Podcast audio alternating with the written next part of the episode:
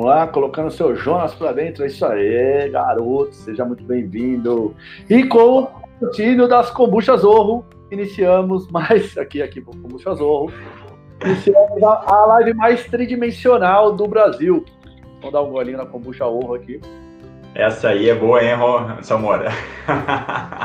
Ela que nunca Eu recomendo, quando eu, quando eu posso. Boa noite, querida Tatiane. Oi, Tati. Uma honra tê-la na nossa audiência. Vamos lá, seu Jonas, sobre o que nós vamos falar hoje? Cara, um, para mim um dos temas mais incríveis assim que tem dentro dessa, podemos dizer assim, treinamento tridimensional, que é entender os princípios do movimento, né, Samora? Cara, realmente assim, tu entender os princípios é algo que na forma de aplicar, na forma de atuar, no que tu tem que pensar para passar um exercício para um aluno, cara, se tu entender de princípio, a, clareza que tu ganha para entender o que tu tem que fazer é muito mais fácil, né? Então eles regem cara, toda a nossa atuação, toda a nossa forma de trabalho como professor, como personal, seja para reabilitação ou performance, ela passa por entender esses princípios, né? Total, concordo plenamente contigo. Assim, quando eu comecei a minha carreira, meu foco era o exercício ou seja, eram as técnicas. Eu precisava aprender a trabalhar com supino, precisava aprender a trabalhar com leg press, precisava aprender é, os, que exercícios eu vou dar, como que eu vou, como, quais são esses exercícios para que eles servem. Não existiam princípios, ninguém falou para mim de princípios. Os princípios não, não pertenciam ao meu imaginário e ao meu, ao meu trabalho profissional. Mas conforme você vai andando na tua carreira, você vai percebendo que a técnica ela tem uma, um alcance bem limitado e que muitas vezes ela não vai te ajudar a solucionar o problema. Você coloca, faz a mesma técnica que você fez num cenário muito parecido e ela não surte o mesmo efeito. Aí você fala, poxa, o que aconteceu? E aí pra gente sempre falava assim, ah, mas é que existe a, a genética. Ah, aqui é a genética dele, sabe? Como se fosse algo que era completamente limitado e não tem o que você fazer. Faz isso, não deu certo é porque não tinha o que fazer. Acho que é um pouco pobre pensar assim. À medida que eu fui caminhando na minha carreira, que eu fui é, me desenvolvendo, eu fui cada vez mais entendendo que existiam princípios por trás de tudo que é feito na Terra. Não importa o que a gente estiver fazendo, se a gente estiver falando é, a água, ela tem a consistência, a forma dela, as, as, características dela, porque ela tem, ela tem determinados princípios e ela está submetida a outros princípios. Uh, um pássaro voa porque tem determinados princípios e está submetido a determinados princípios. E a gente também se movimenta como nos movimentamos porque temos determinados princípios, estamos submetidos a determinados princípios. Quando eu falo estar submetido, eu estou falando, por exemplo, de um princípio como a gravidade. Nós estamos submetidos à gravidade. Todas as pessoas que estão assistindo essa live agora, ó, o nosso uma pessoa que está assistindo, deve ser a minha mãe, além da Tatiana, está neste exato instante sendo submetido à live, a, a live, à gravidade. é, porque até o meu emocionado saber que minha mãe está assistindo. E, e não tem como pedir para nenhuma dessas pessoas nesse exato instante falar, pessoas, dá, pede para a gravidade parar um pouquinho aí de atuar sobre a sua cabeça, porque eu estou precisando descansar aqui um pouco, está me encolhendo muito, está me achatando. Então, quando eu falo que a gente é submetido a isso, há algumas, a maioria, a, os princípios eles não são mutáveis, eles sempre acontecem. O que a gente pode aprender a lidar com eles, gerenciá-los Seja bem-vindo também, seu Bruno. Podemos, podemos é, faz tempo que eu não vejo isso aí. Podemos, podemos gerenciar esses princípios, podemos nos adaptar, podemos extrair o melhor possível com eles, mas não podemos cancelá-los e principalmente negligenciá-los ou ignorá-los, que foi o que aconteceu na nossa formação. O que, que você acha aí, Grilo Falante? Samuel, e falou de um princípio, assim, né? Por exemplo, da, da gravidade, né? Cara, parece tão ridículo quando tu te dá conta que tu trabalhou por anos passando exercício e tu não levou esse princípio em consideração, que tu pensa, caraca, como é que, como isso aconteceu? Como que eu cheguei nesse estágio, sabe? Porque se tu for pensar assim, cara, a clareza, a facilidade, a gama de, de possibilidades que a gente ganha ao entender isso, que nem, por exemplo, assim, ó, pô, por muito tempo, às vezes, quando eu não entendia todos os princípios e o meu aluno tinha uma dor no joelho, ele ia treinar, acontecia uma coisa que eu chamo de treinar ao redor da dor. Eu dava exercícios para ele que não iam trabalhar o joelho dele, porque ele estava com dor no joelho, então eu, sei lá, naquele dia fazia um treino mais de membro superior, de abdômen, alguma coisa assim, né? E quando tu entende o princípio, cara, tu entende, por exemplo, assim, um ombro. Eu posso fazer uma flexão de ombro. Se eu fizer ela de pé, a gravidade está agindo no meu corpo de uma maneira que vai, esse movimento vai se processar no meu corpo de uma forma. Se eu deitar de lado e fizer ele aqui, meu corpo está sendo submetido na gravidade de uma outra maneira e isso cria um outro movimento no ombro, apesar de trabalhando flexão de ombro. E se eu me pendurasse de cabeça para baixo, ia ser outra coisa ainda, né? Então, quando tu começa a entender esse princípio, cara, é, tu ganha exponencialmente possibilidades, né? Tu ganha, assim, para trabalhar não dentro daquilo que eu falei de trabalhar ao redor da dor do aluno, mas para trabalhar para melhorar com eficiência a dor dele, né?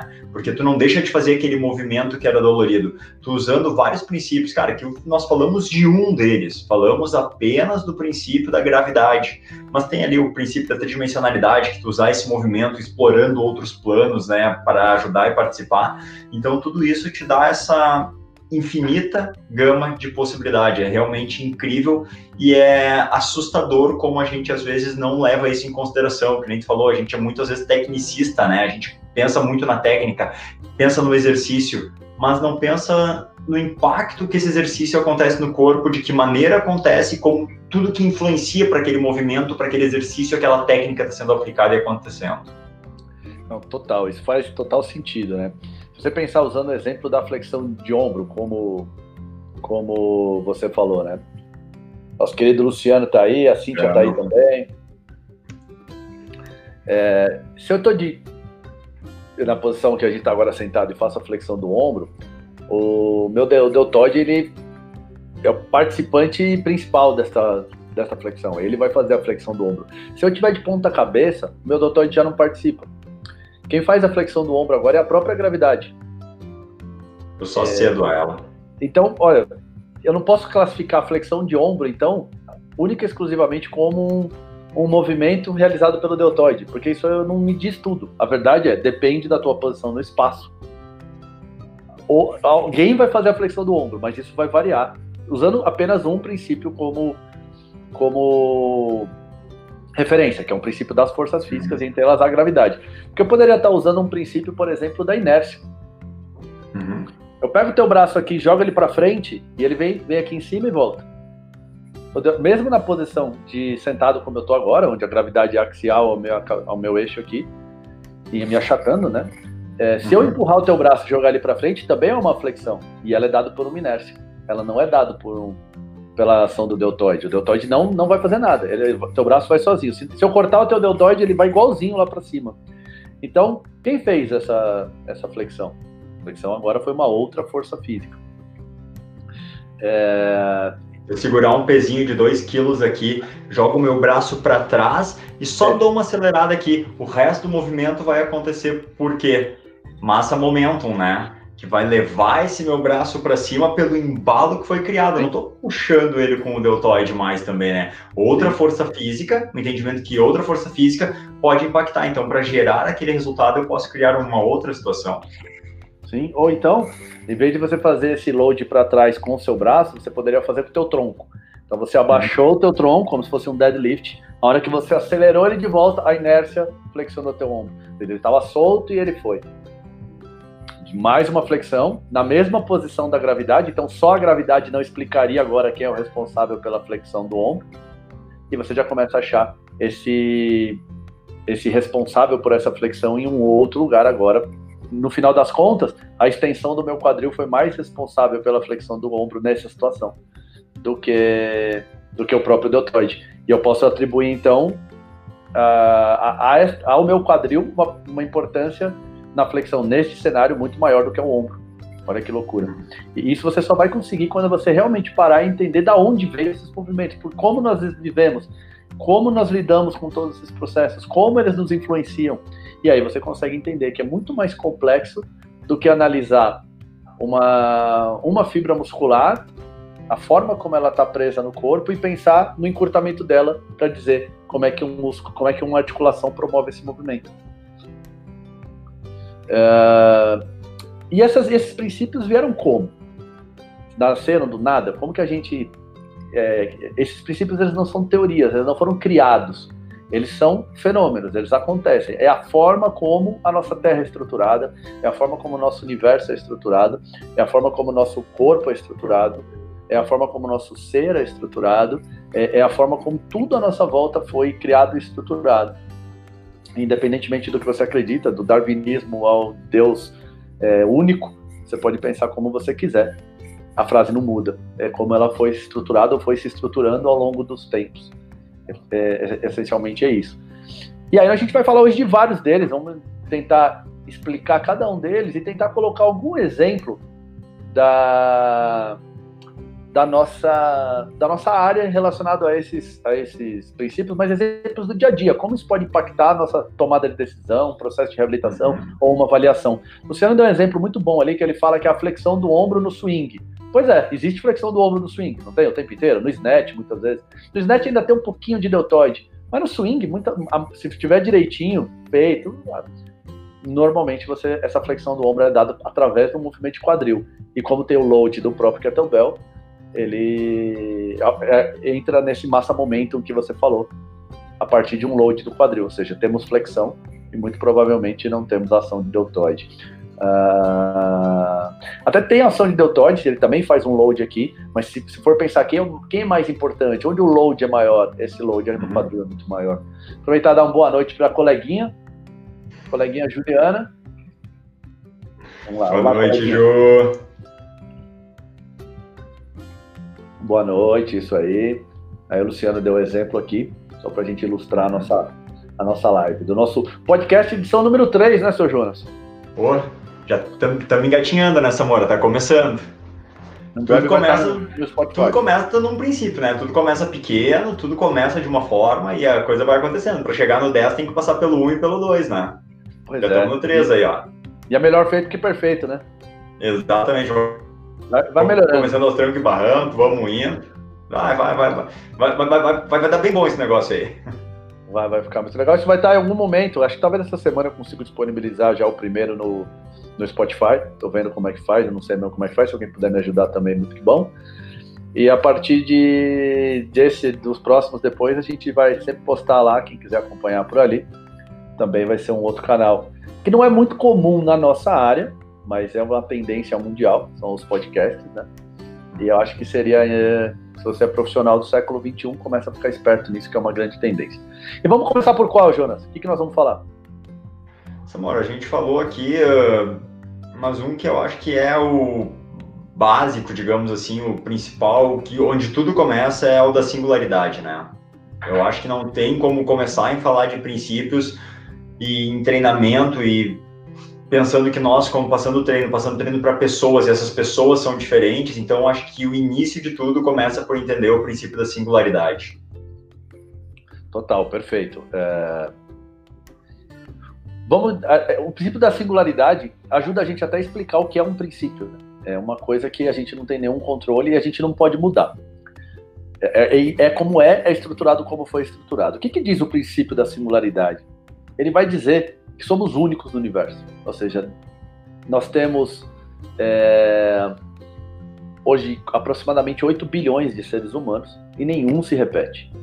Nós temos, cara, 100 bilhões de espécies, sei lá, de animais e nenhum se repete.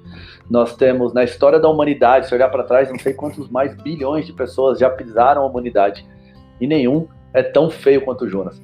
Então, não se repete, brother. Se não se repete, alguma coisa está é, tá dizendo isso pra gente. Está dizendo que você é único. Uhum. Tá. Isso ficou claro. Isso qualquer um entende. A questão é o que, que eu faço com essa informação daqui para frente. Que aí foi aí que a gente parou. Foi aí que a nossa área não, não deu continuidade. Tudo isso aqui que a gente for falar hoje, você vai perceber que muita, uma outra não, não, não existiu, não tem nenhum livro, por exemplo, o Econcêntrico, não tem nenhum livro de fisiologia, não tem nenhum livro de biomecânica, mas isso aqui é muito lógico, você não precisa nem ser da área para entender o que é ser singular, o que é ser único, que você é uma pessoa diferente de todas. Você, você sabe, você vive com você. Você nunca se viu espelhado em ninguém. Então isso parece meio lógico. Mas foi descartado como tudo bem, é lógico e foda-se. E a vida não é bem assim que funciona. O que, que isso implica, Jonas? O que, que explica a gente ser singular? Explica nessa mora que nós vamos reagir, nós vamos agir, nós vamos ser diferentes um do outro. Então, muitas vezes aquela questão de, por exemplo, de uma dor, a minha dor nas costas, ela vai ser diferente da tua dor nas costas. E daí, se eu trabalho com muito protocolo de trabalho, esse protocolo talvez não, não vai funcionar com outra pessoa. Porque a minha dor é diferente da tua dor. A minha lesão, a forma que meu corpo reage e responde aquilo é diferente. Né? Porque quando a gente está falando em singularidade, a gente não está falando aqui só de da parte física do meu corpo, né, da constituição dele, mas o meu emocional, se tu pegar dois gêmeos que são muito parecidos, mas um vai gostar de uma coisa e outro vai gostar de outra coisa, e isso aqui vai influenciar a maneira que eles vão se movimentar. Então vai influenciar o porquê que um tem uma dor nas costas ou não tem, né? Então todo o trabalho a gente entender isso e sempre trabalhar esse aluno que está na nossa frente com essa levando em consideração essa singularidade, como tu falou, a gente sempre sabe disso. Mas dentro da aula, na hora que a gente vai trabalhar, a gente aplica e usa isso. Então eu acho que ele passa muito por isso aí, né, Samora? Entender que primeiramente cara, uma coisa que não dá para trabalhar é um protocolo fechado, né? Quando eu falo não ter protocolo, é eu não posso, todo aluno vai entrar aqui, ele vai fazer esse exercício, ele vai fazer esse, depois vai fazer esse, depois vai passar para esse. Eu posso ter uma construção de uma ideia de trabalho, mas ela tem que me permitir que, conforme a resposta que o Samora está me dando no momento que eu estou aplicando isso com ele, eu consiga ir para outros caminhos e não fique preso dentro daquilo, porque eu estou vendo que aquilo não está funcionando, não está reagindo bem com o samurai. É, interessante que isso torna você também um observador do seu próprio trabalho, né? Porque você aplica alguma coisa e você não está esperando uma resposta, você observa a resposta. É um pouco diferente. Porque quando eu estou esperando uma resposta, isso vai me dizer que algo é certo ou errado. E quando eu, eu só observo a resposta, eu só aprendo com ela. Ah, que interessante. Eu dei isso aqui para o Jonas e ele reagiu desta forma. Eu dei isso aqui para o Marcelo e ele reagiu desta forma. Eu dei isso aqui para o Marcones e ele reagiu de outra forma. Então, é, eu, eu, paro de fazer pré-julgamento e eu faço é, um, eu, eu, faço um mantra do Gary Gray, né? Todas isso são teste. Eu começo a aprender com todas as interações, em todos os campos, os campos de corpo, mente e espírito. Então. É, o corpo das duas pessoas reagiu até semelhantemente ao mesmo exercício, mas a, o estado emocional da pessoa não foi o mesmo. Uma achou legal aquilo, a outra está sofrendo demais com aquilo. E eu tenho que entender esses processos também, porque tudo isso interfere muito. É... Quando a gente começa a pensar no ser singular, a gente, a gente tem que entender que toda interação ela é, ela é inédita. É aquela história de que você nunca entra no mesmo rio duas vezes. Qualquer interação, mesmo a minha interação com o Jonas, já teve na semana passada, teve ontem, a gente conversou, mas todas elas são inéditas. Esse encontro nunca aconteceu, porque nós não somos iguais o tempo inteiro, não somos. É, e estamos em constante transformação. Uma pedra está em constante transformação. Não ia ser a gente diferente. Aproveitar um pouquinho, dar um, um salve para a rapaziada aqui. Vamos ver quem mais chegou aqui, ó. Roberto Frampa, tá na área aí. Grande Robertão. Aí a nossa Tati querida falou: essas lives são inspiração e direcionamento. Já divulguei, obrigado, Live. Boa é, Tati, valeu. Grande Marcelo Morgante, aí da tua área, aí, ó, da tua goma aí, ó. Boa noite, gurizada. Para falar gurizada tinha que ser de vocês ainda. Corrigindo umas provas da faculdade e, e, e, escutando vocês. Pega leve com a rapaziada aí, Marcelo. Lembra? Nem tudo é certo, nem tudo é errado. Esses caras são singulares também. Marcones Matos mandou um salve Juliana mandou que somos únicos. Você é muito única, inclusive, né, Juliana? Coleguinhas.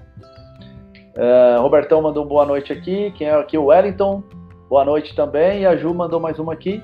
Bem individual e diferenciado nas respostas de ação motora. Completamente. Quando a gente começa a realmente observar isso, a gente fica escancara pra gente. E parece meio bizarro a gente pensar que um dia a gente considerou que um protocolo ia atender todas as pessoas. Que eu faço um, ah, eu quero avaliar. Pega esses sete exercícios aqui, ó, coloca desse jeito aqui e que você vai avaliar todo mundo. E se ela não atingir determinados pontos, ela não. Não, cara, não pode ser assim. Não tem como. Não Para onde nós vamos agora, meu? Nós podemos ir, então, ir na ordem, já que a gente falou de singularidade, a gente pode falar de similaridade, né? Aí nós vamos pro oposto, né? O oposto a gente vai perceber que, no, que em treinamento tridimensional existe o oxímoron, né? Que é a colocação de duas palavras antagônicas na mesma frase, sabe? Quando eu crio um oxímoro, que eu falo, sei lá, isso tá, esse esse silêncio é, ensurde é ensurdecedor, é sabe? Uma coisa assim. São construções que, que são oxímoros. A gente pode brincar que na nossa, na nossa atuação profissional isso vai acontecer o tempo inteiro. É, se você pensar na, nas filosofias chinesas antigas, você pensa lá no Yin Yang. O que, que o Yin Yang está falando para você? É, que a luz e a sombra estão juntos dentro do mesmo espaço. Onde tem luz, tem sombra. Para ter luz, precisa de sombra. Ou seja, são dois opostos. Ou é sombra ou é luz. Ou está escuro ou está claro. Mas para existir um, precisa existir o outro.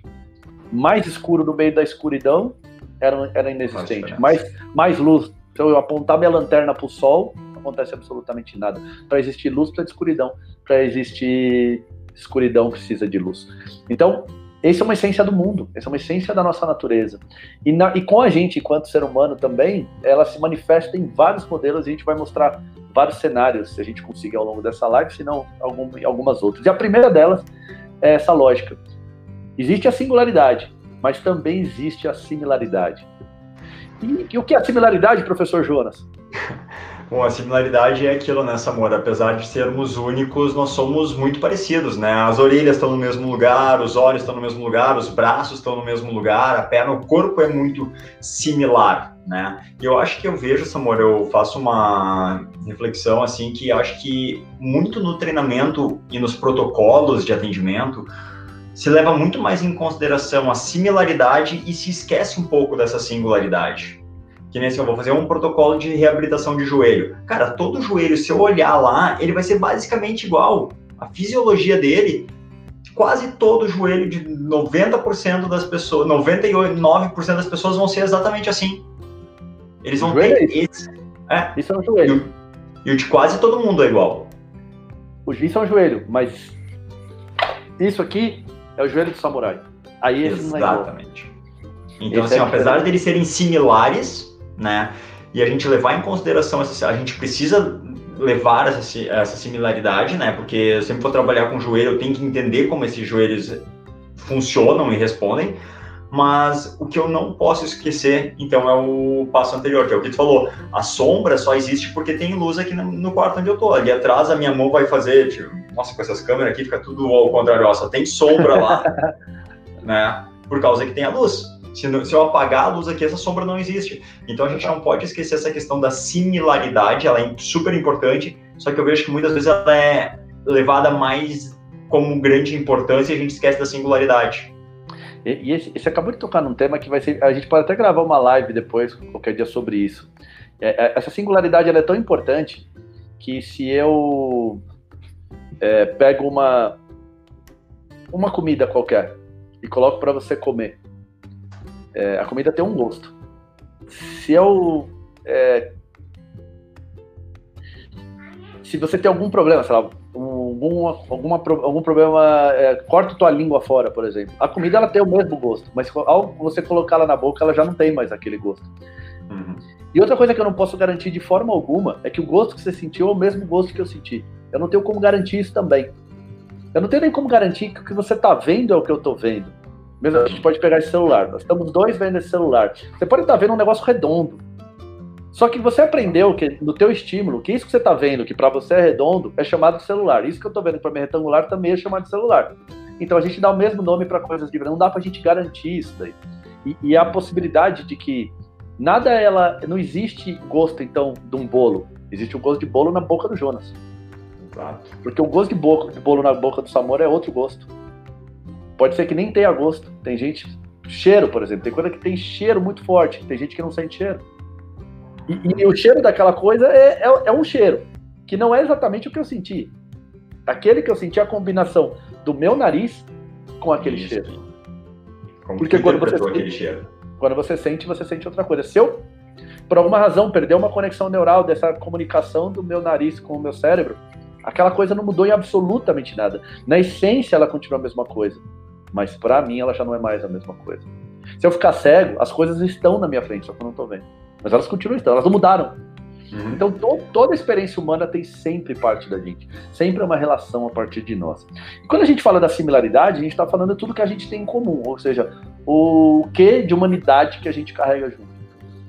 E isso também é um princípio, visto que nos mesmos 8 bilhões de pessoas iguais, é, diferentes, aliás, também nós temos uma orelha de cada lado da cabeça. O nariz no meio. Nunca ninguém tem o nariz aqui, né? Não conheço ninguém que tem o nariz aqui, tem o nariz aqui no joelho. Isso não existe. Então nós temos muito coisa em comum, muito mais coisa em comum, e a singularidade é o que nos torna único. Mas a gente tem mais coisa em comum do que diferente. E muitas respostas também similares. Então, assim, assim como a gente falou que a gente não pode criar um protocolo e achar que todo mundo vai se enquadrar, a gente também, por outro lado, o que, que a similaridade vai dizer? Que eu não preciso inventar a roda todo dia. Todo dia.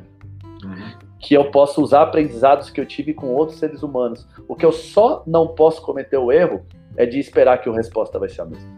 E caso ela não seja a mesma, ainda classificar ela como errado. São dois erros cruciais que você desprezou o princípio nessa por isso hora. Que é, muito... é, por isso que é muito legal o que tu fala ali nessa hora que a gente tem que estar o tempo inteiro observando o, eu ter um protocolo, cara, como são similares, a tendência de que as pessoas respondam de forma similar, parecida àquele, o resultado daquele exercício, daquele protocolo é muito grande. Mas eu não posso passar ele e achar que vai ser igual por eles serem similares eu tenho que estar observando. Bom, se foi igual para o Samora e foi igual para mim, cara, a gente pode continuar andando no protocolo nesse caminho. Mas no momento que eu estou observando, eu vejo se o Samora já não respondeu mais igual, e daí eu vou ter que fazer uma intervenção. Então entrou aqui a singularidade. Então tem que estar o tempo inteiro sabendo dissociar a similaridade e usar ela a meu favor, como tu falou, não preciso todo treino. Chega um aluno lá para reabilitação de joelho, cara, eu já tenho mais ou menos o caminho que eu vou que eu vou seguir com ele, porque eu já peguei vários alunos com problema de joelho e com vários eu segui mais ou menos dentro dessa mesma linha e deu certo. Mas eu não fiz exatamente o mesmo trabalho com todos, então não preciso me desgastar inventando a roda todo dia, porque eu vou usar a similaridade a meu favor, né? Porém, eu não posso me prender só na similaridade e desprezar a singularidade. É, é, muito interessante isso, que assim, quando a gente fala, a gente desprezou a singularidade ao longo da nossa história, principalmente na educação física, na fisioterapia tem muito protocolo, na medicina tem muito protocolo. E por que, que a gente desprezou? Porque existe o princípio da, da similaridade. E ele vai ser verdadeiro também. Ele vai se observar verdadeiro. Porque se ele não, não, não existisse, na, na, na primeira tentativa de, de pro, colocar um protocolo para algo, ela já se mostraria muito fracassada.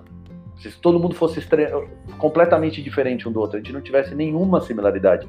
Eu tento um protocolo com você, dá errado, passo para outro, dá errado, vai para outro, dá errado. Na, nunca dá certo a gente já teria desistido disso. Mas como existe a similaridade, a gente coloca uma coisa assim, para um dá certo 100%, para outro dá 80%, para outro dá 90%, para outro dá 97%, para outro dá 95%, para outro dá 42%. Aí a gente fala assim, ah, esse aqui é uma exceção, que confirma a regra ainda. Uhum. Todos foram exceções. É que a gente classificou o que, que a gente considerou diferente e o que a gente considerou aceitável. Ah, 97% e 100 tem uma diferença aí, não estamos falando da mesma coisa. Ah, mas a gente, cara, tem uma diferença aí que não pesa. Realmente ela não pesa, mas não dá para falar que foi igual. Uhum. É, é é? A frase da Maria, da Maria Teresa de Calcutá, né? Eu sou de uma gota de um grão de areia no oceano, mas o oceano não seria o mesmo sem eu. Isso é uma verdade também. Então, uhum. depende do que a gente considerou diferente e, e o quanto isso trouxe um resultado que, não, que a gente também não considerou satisfatório. Mas todos os resultados foram diferentes também. E, e, esta observação que é importante a gente fazer. Porque muitas vezes o segredo vai estar nessa, nessa, nessa observação. E um exemplo prático da similaridade, por exemplo. É muito comum receber uma pergunta, a gente fala, tá bom, sei da singularidade, eu sei que, que eu tenho que levar tudo isso, essa singularidade em, em em questão, né, em, realmente me importar com ela, mas eu dou aula em grupo para 100 pessoas. Como é que eu vou fazer isso? E aí você vai usar a similaridade. E, e nessa hora você vai utilizar atividades que vão que elas são inerentes ao ser humano também. Porque não só o fato de nós sermos similares enquanto corpo, nós temos uma similaridade enquanto função também. Não é só a morfologia que é similar, não é só o fato de ter duas orelhas. Duas orelhas também escutam. Porque podia ter uma orelha para pendurar um cabide, outra orelha para para morder, sei lá. Não é o fato estrutural que é igual, mas a função é igual. E assim, a nossa organização enquanto objetivos, desejos e sociedade também são meio similares. Você entra, num, você vai num país diferente do seu, você vê muita coisa singular, peculiaridades que pertencem só àquele país, mas você também vê muita coisa similar. Você, principalmente hoje em dia, ainda com o mundo mais globalizado, sei lá, você entra no McDonald's, às vezes você fecha o olho você não sabe muito onde você está. Ou a função de cada coisa é, é muito igual. Então, é, se eu vou dar uma aula para muita gente, em vez de eu dar uma aula para tenistas canhotos, que gostam de, de bater a esquerda com uma mão só, no caso dele seria a direita, o backhand com uma mão só, isso aí começa a ser muito singular começa a excluir muitas pessoas. Então, estou dando 100, 100 pessoas, vamos falar de atividades como andar, agachar, alcançar. Atividades que são inerentes a todo ser humano. Existe uma similaridade em função também, não só na morfologia. E isso também é muito importante. É, vamos ler. Oi? Vamos falar mais um pouquinho aqui, ó. Juliana falou dos nossos olhos de águia.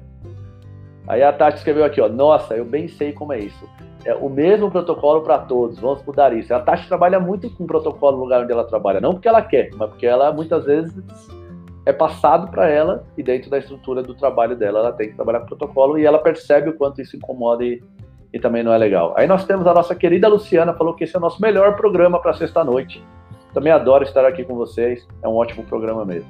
E temos o Rafa, muito bom, Samor e Jonas.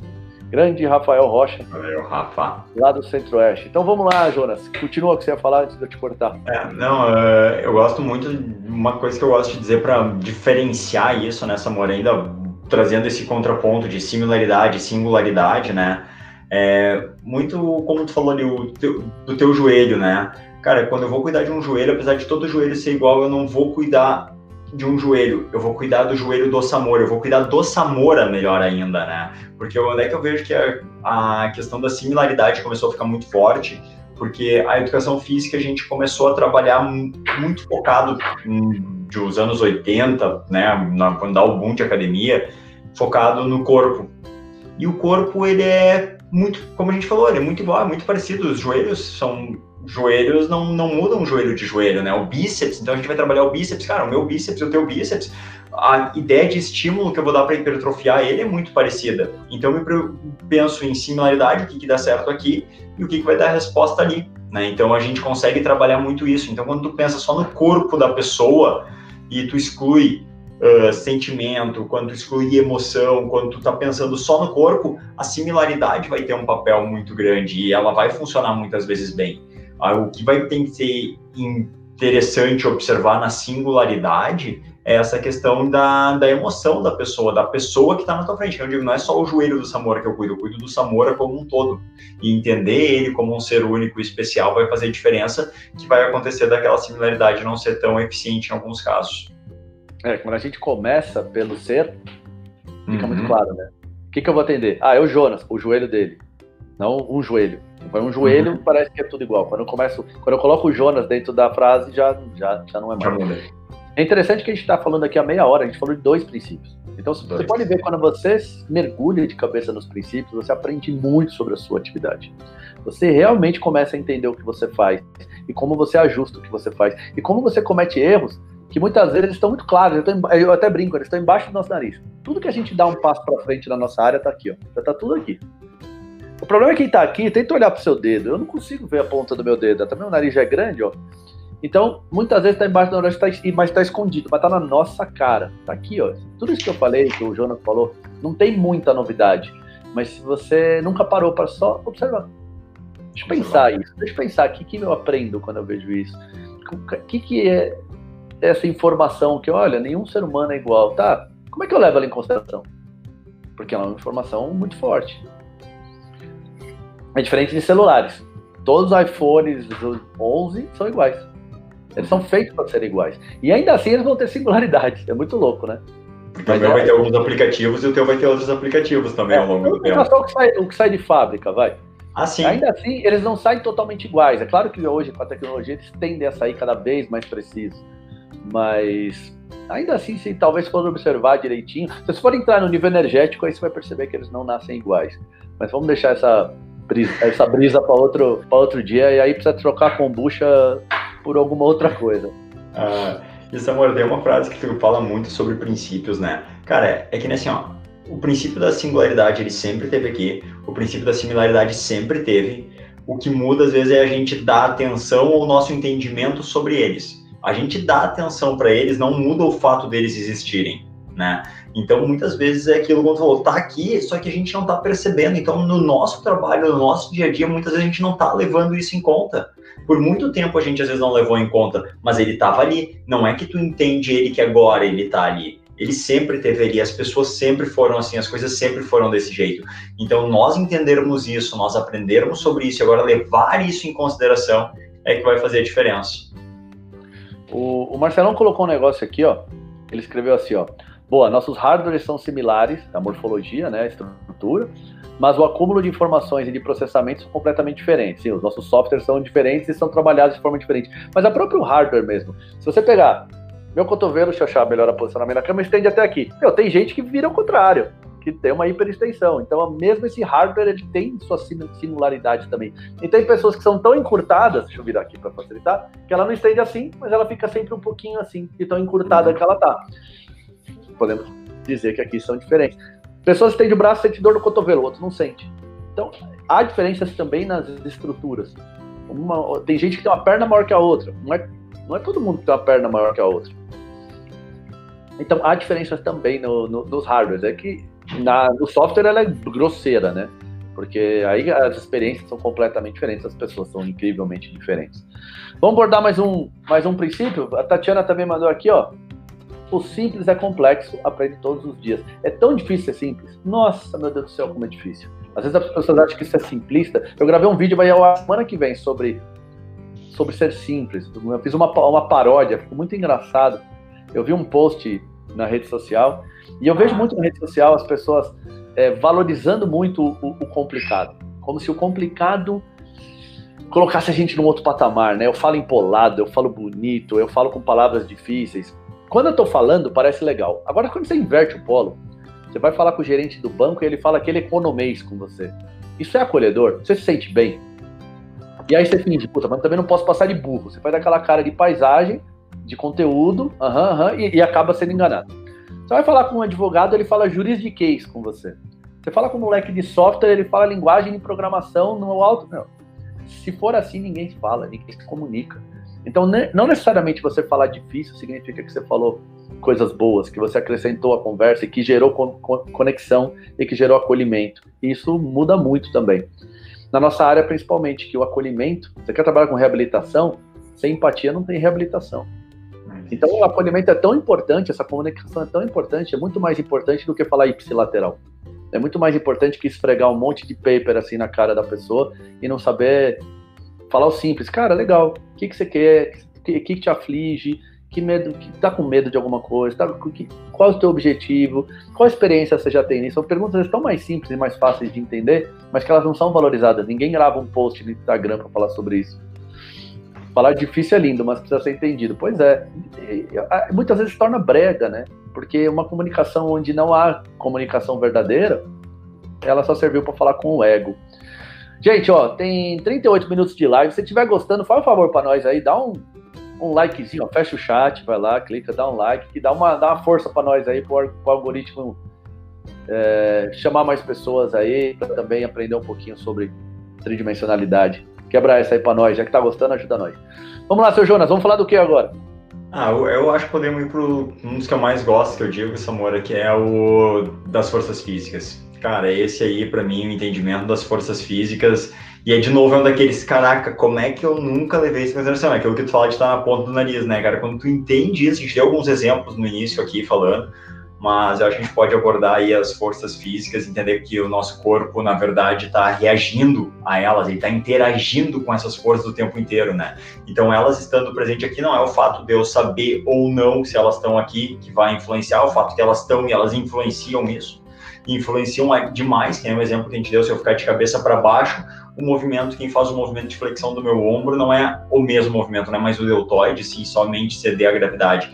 Então, eu acho que é fundamental. Ah, perfeito, é isso mesmo.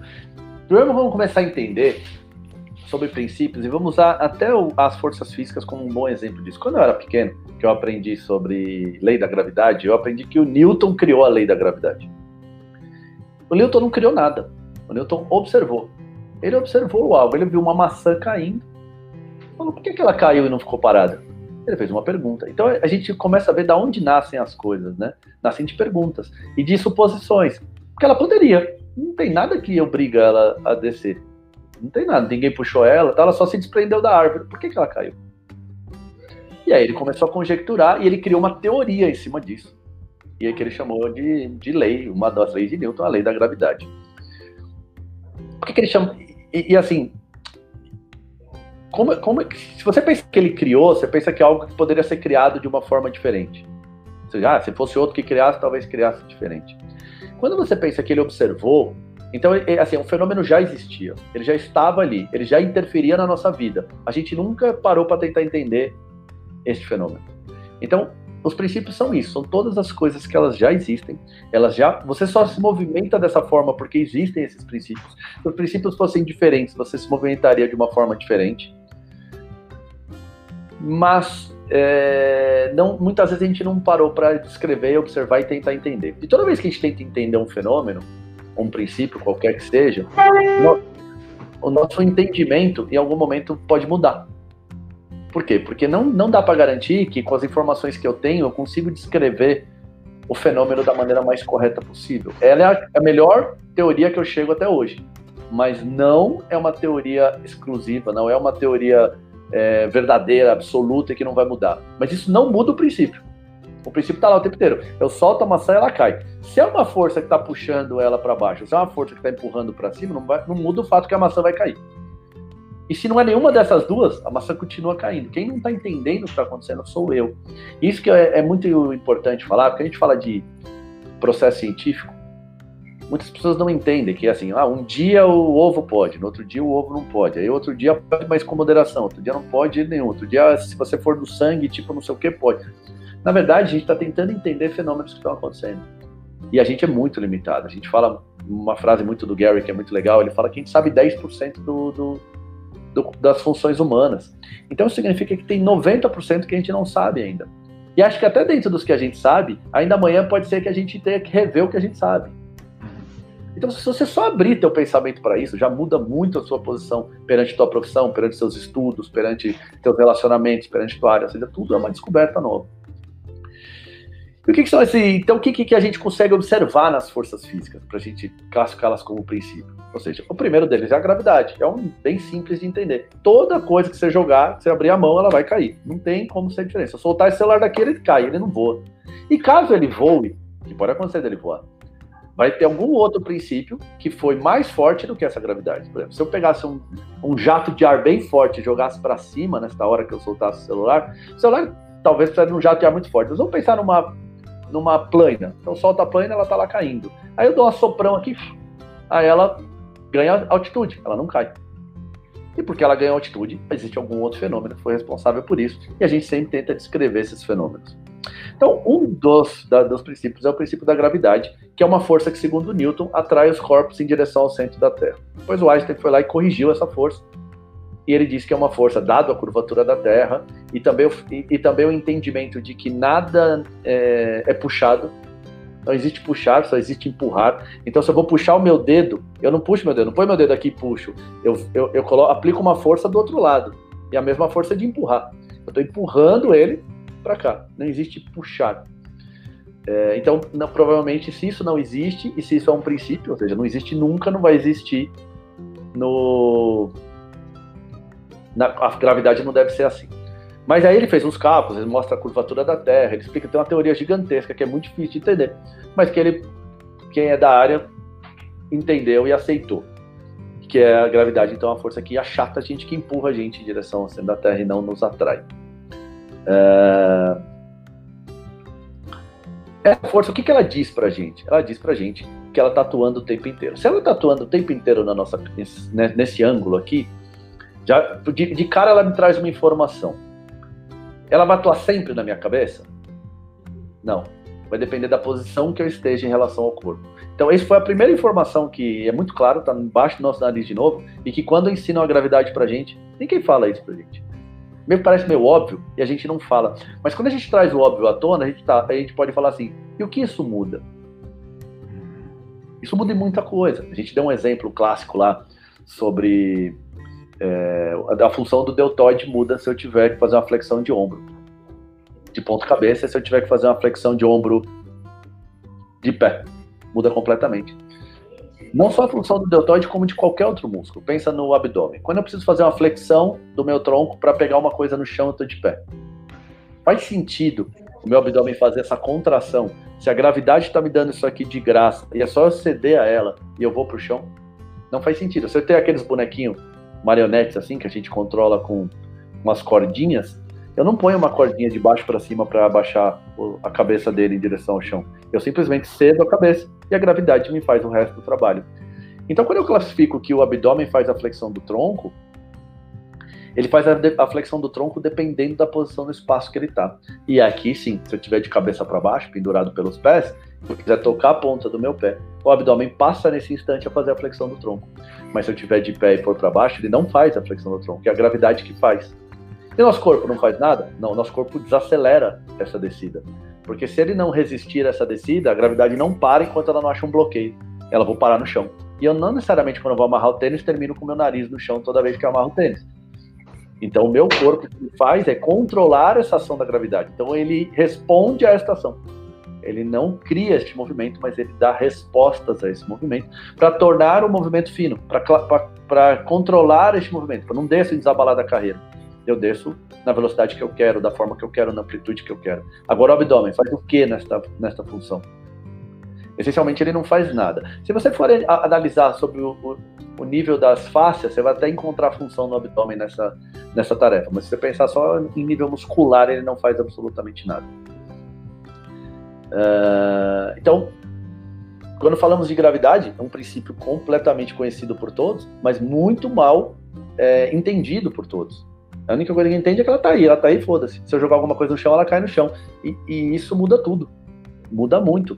Porque quando vou, alguém chega com uma, uma dor para mim em determinado movimento, imagina que a pessoa fala assim para mim: ah, tô com uma dor no abdômen. Tá, e quando que essa dor aparece? Ah, essa dor aparece, eu tenho que saber em que posição ela aparece, em que condição ela aparece, em que movimento ela aparece. Porque só em relação à posição que você tiver já muda a ação do abdômen. O que ele faz ou o que ele deixa de fazer. Ah, eu tenho uma dor na flexão do ombro. Sim, na flexão do ombro. Você está deitado, você está de pé, você está tá como?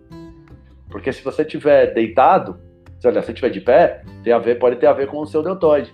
Pode ter a ver com a tua cadeia posterior, pode ter a ver com muitas outras coisas. Mas se você estiver de ponta cabeça, pode ter a ver com a sua capacidade de controlar essa descida e que ela não é feita pelo deltoide. Ah, e quem que vai estar de lado, de dor de cabeça? Não, a gente pode estar, sempre pode estar. Uhum. Quer falar mais alguma coisa sobre isso? Ah, eu acho que esse princípio, ele, o entendimento dele nessa mora é que eu, eu bato nessa tecla, ele parece tão óbvio e daí vamos trazer ele para nossa prática, né? É, eu, dei o exemplo do abdômen ali, por exemplo.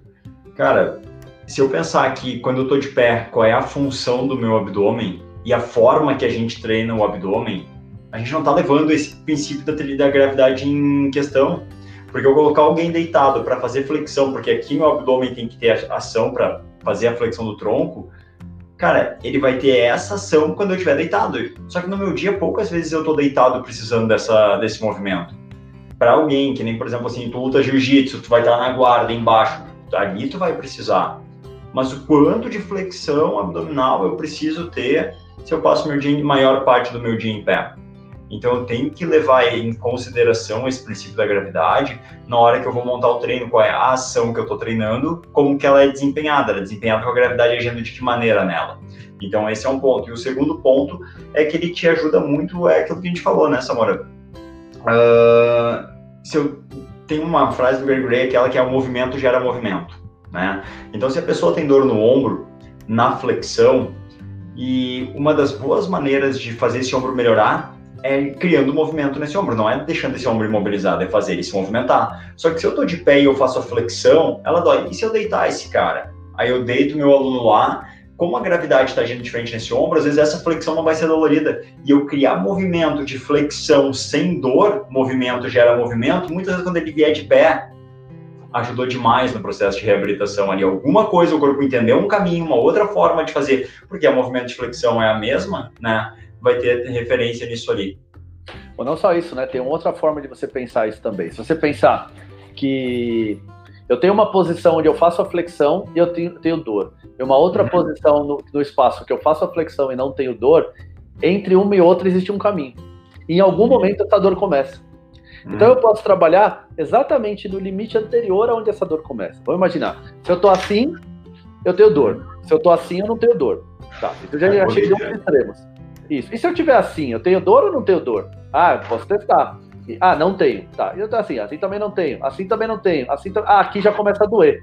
Bom, então aqui dói e aqui não dói. O melhor lugar para eu treinar é aqui. Uhum. Muito próximo da dor, ou seja, muitos dos recursos que meu corpo vai precisar solicitar nesta hora são muito parecidos com os recursos que ele vai solicitar na posição de dor. E quando eu treino algo, eu sempre aperfeiçoo. Então eu estou gerando mais recursos agora, muito similares aos recursos que eu vou precisar na hora que eu tenho a dor. Quando eu estou aqui e estou aqui, eu tenho uma diferença muito grande. Os recursos não são nem um pouco parecidos. Inclusive, até a função muscular muda. Aqui ela já é mais híbrida. E aqui ela é completamente oposta.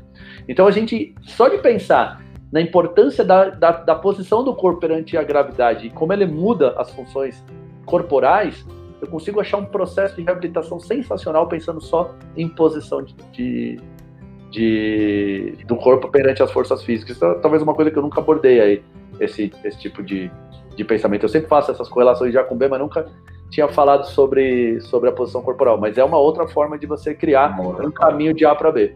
Uma outra coisa também muito interessante que você abordou, que você falou assim, eu posso treinar errado. É, treinar errado no sentido é, eu estou querendo treinar uma função, mas porque eu entendo que o abdômen faz a flexão do tronco, porque está escrito lá no livro, eu fico treinando o abdômen dessa forma. Só que eu arremesso bola para jogar handball. E quando eu arremesso a bola para jogar handball, é, o que o meu abdômen tem que fazer é desacelerar a minha extensão de tronco, desacelerar a minha rotação de tronco, desacelerar a minha flexão lateral do tronco e produzir um explode desses três, desses três planos, nesses três planos, também através do abdominal.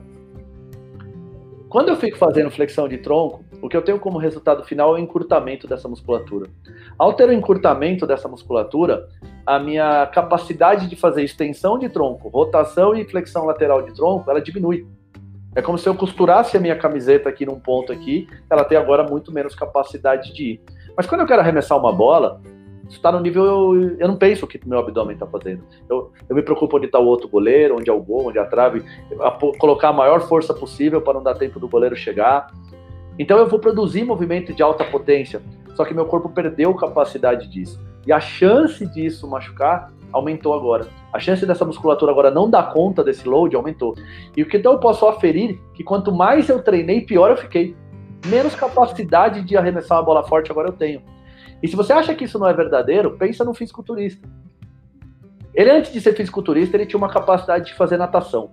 Depois que ele virou fisiculturista, a capacidade dele de nadar caiu sensivelmente. Então, quanto mais ele treinou, menos capacidade de nadar ele teve.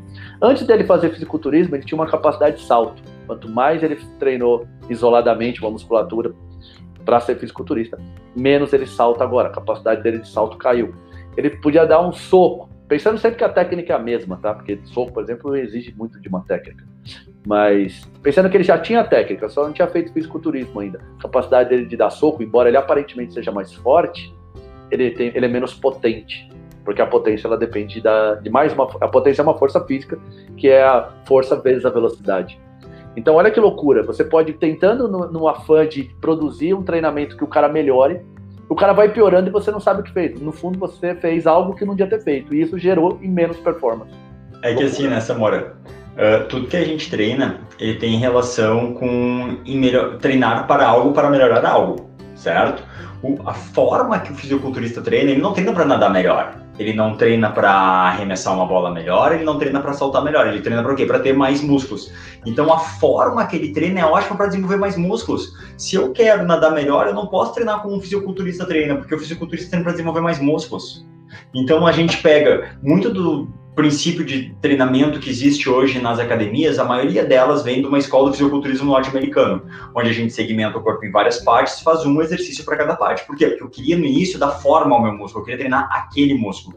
E é isso que o fisiculturismo faz. É errado? Funcionalmente, não é bom. Mas se o cara é, e o fisiculturismo é um esporte, o atleta fisiculturista, aquilo ali dá um bom resultado para ele, porque é específico porque ele está fazendo Só que eu não posso pegar o trabalho que é específico de um fisiculturista e querer que melhore a minha performance e treinar meu aluno assim. Porque eu, como que o, aluno, o fisiculturista pensa o treino dele? Como gerar maior estresse em determinada musculatura. Então ele isola ao máximo aquela musculatura e tenta aplicar o maior número de sobrecarga e estresse naquela musculatura para ter a maior resposta hipertrófica, digamos assim. Então eu faço isso no meu abdômen. E daí eu pego o meu aluno que no dia a dia dele não quer treinar, melhorar a função, eu penso, ah, como é que o fisiculturista... Eu não posso pensar como o fisiculturista treina o abdômen dele. Não tem relação. Não dá, porque é isso que tu falou. O fisiculturista ele não vai nadar melhor porque o treino dele não é feito para nadar melhor. Então, se tu quer nadar melhor, tu não pode treinar que nem um fisiculturista. Se tu quer correr melhor, tu não pode treinar com um fisiculturista. Tu vai treinar com um fisiculturista se tu quiser ser um fisiculturista. É bem interessante isso. Eu vou até colocar uma fala aqui da, da Tati. Ela coloca assim: ó, o atleta fisiculturista tem outros objetivos de treino, é mais voltado para a definição estética do que funcionalidade. Sim, isso ficou claro. Mas o que eu quero dizer é que o, que nem o Jonas acabou de abordar é que, embora as outras pessoas não tenham interesse em ser fisiculturistas, o modelo de treino foi estruturado em cima dessa lógica. Então, em algum Exato. lugar desse caminho você tá. E se você está em algum lugar desse caminho, você está apontando o teu objetivo para o mesmo lugar. Você vai ter o mesmo, vai colher o mesmo resultado. Proporcional à sua, ao lugar do caminho que você está, sim. Mas cada dia de treino seu é um dia de perda de performance que você está tendo. Pelo menos seguindo esta lógica. E, e, assim, quando a gente usa o fisiculturista, o que eu quero dizer é: se eu levar isso ao extremo, eu entendo um fenômeno. Uhum. Qualquer fenômeno. Por exemplo, se eu quero entender um fenômeno, eu vou, se eu colocar calor, numa água, o que, que acontece? Se eu colocar um grau numa água, não acontece nada. E eu não percebo o fenômeno. Se eu coloco dois graus, então eu vou colocando grau, grau, grau, grau e vendo que resposta ela vai dar. Chega uma hora que ela evapora. Aí eu falo, ah, que legal. Quanto mais quente a água, mais ela evapora. Então, o que, que isso me diz? Se eu quero que a água seja mais sólida, eu ponho mais calor ou menos? Ou tiro calor?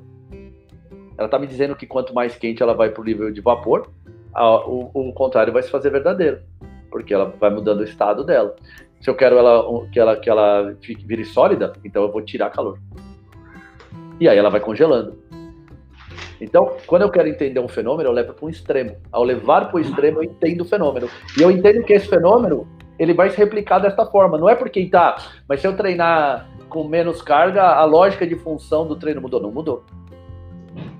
A lógica é a mesma você está isolando. E é engraçado que assim, né? É uma lógica que é isolar a musculatura tal. No fundo, é algumas musculaturas, né? Que nem eu falei na live de ontem, eu nunca vi ninguém fazer treino para fibular longo na musculação. E é musculatura que não existe. A gente, tem, a gente não usa ela para nada. Pô, ela tem muita função, só que ela não existe. Não tem. A gente não faz um treino de fibular longo, é isso? E o problema não é nem isolar a musculatura, o problema é isolar a musculatura de forma errada, é pensar na lógica de que a, a lógica do movimento é, apro é, aproximar as duas extremidades. Porque não tem problema você isolar. Você isolar dentro da função, não, não, há problema algum. O problema é você mudar a função e querer que, a partir dessa mudança de função, ela vai melhorar na função. Ou seja, é quanto, quanto mais eu esquento a água, eu quero agora que ela, o gelo fique mais, mais condensado. Não, não, se você muda a função, você não vai obter isso como resposta. Você obtém a função que você designou. E nesse caso é a perda de função.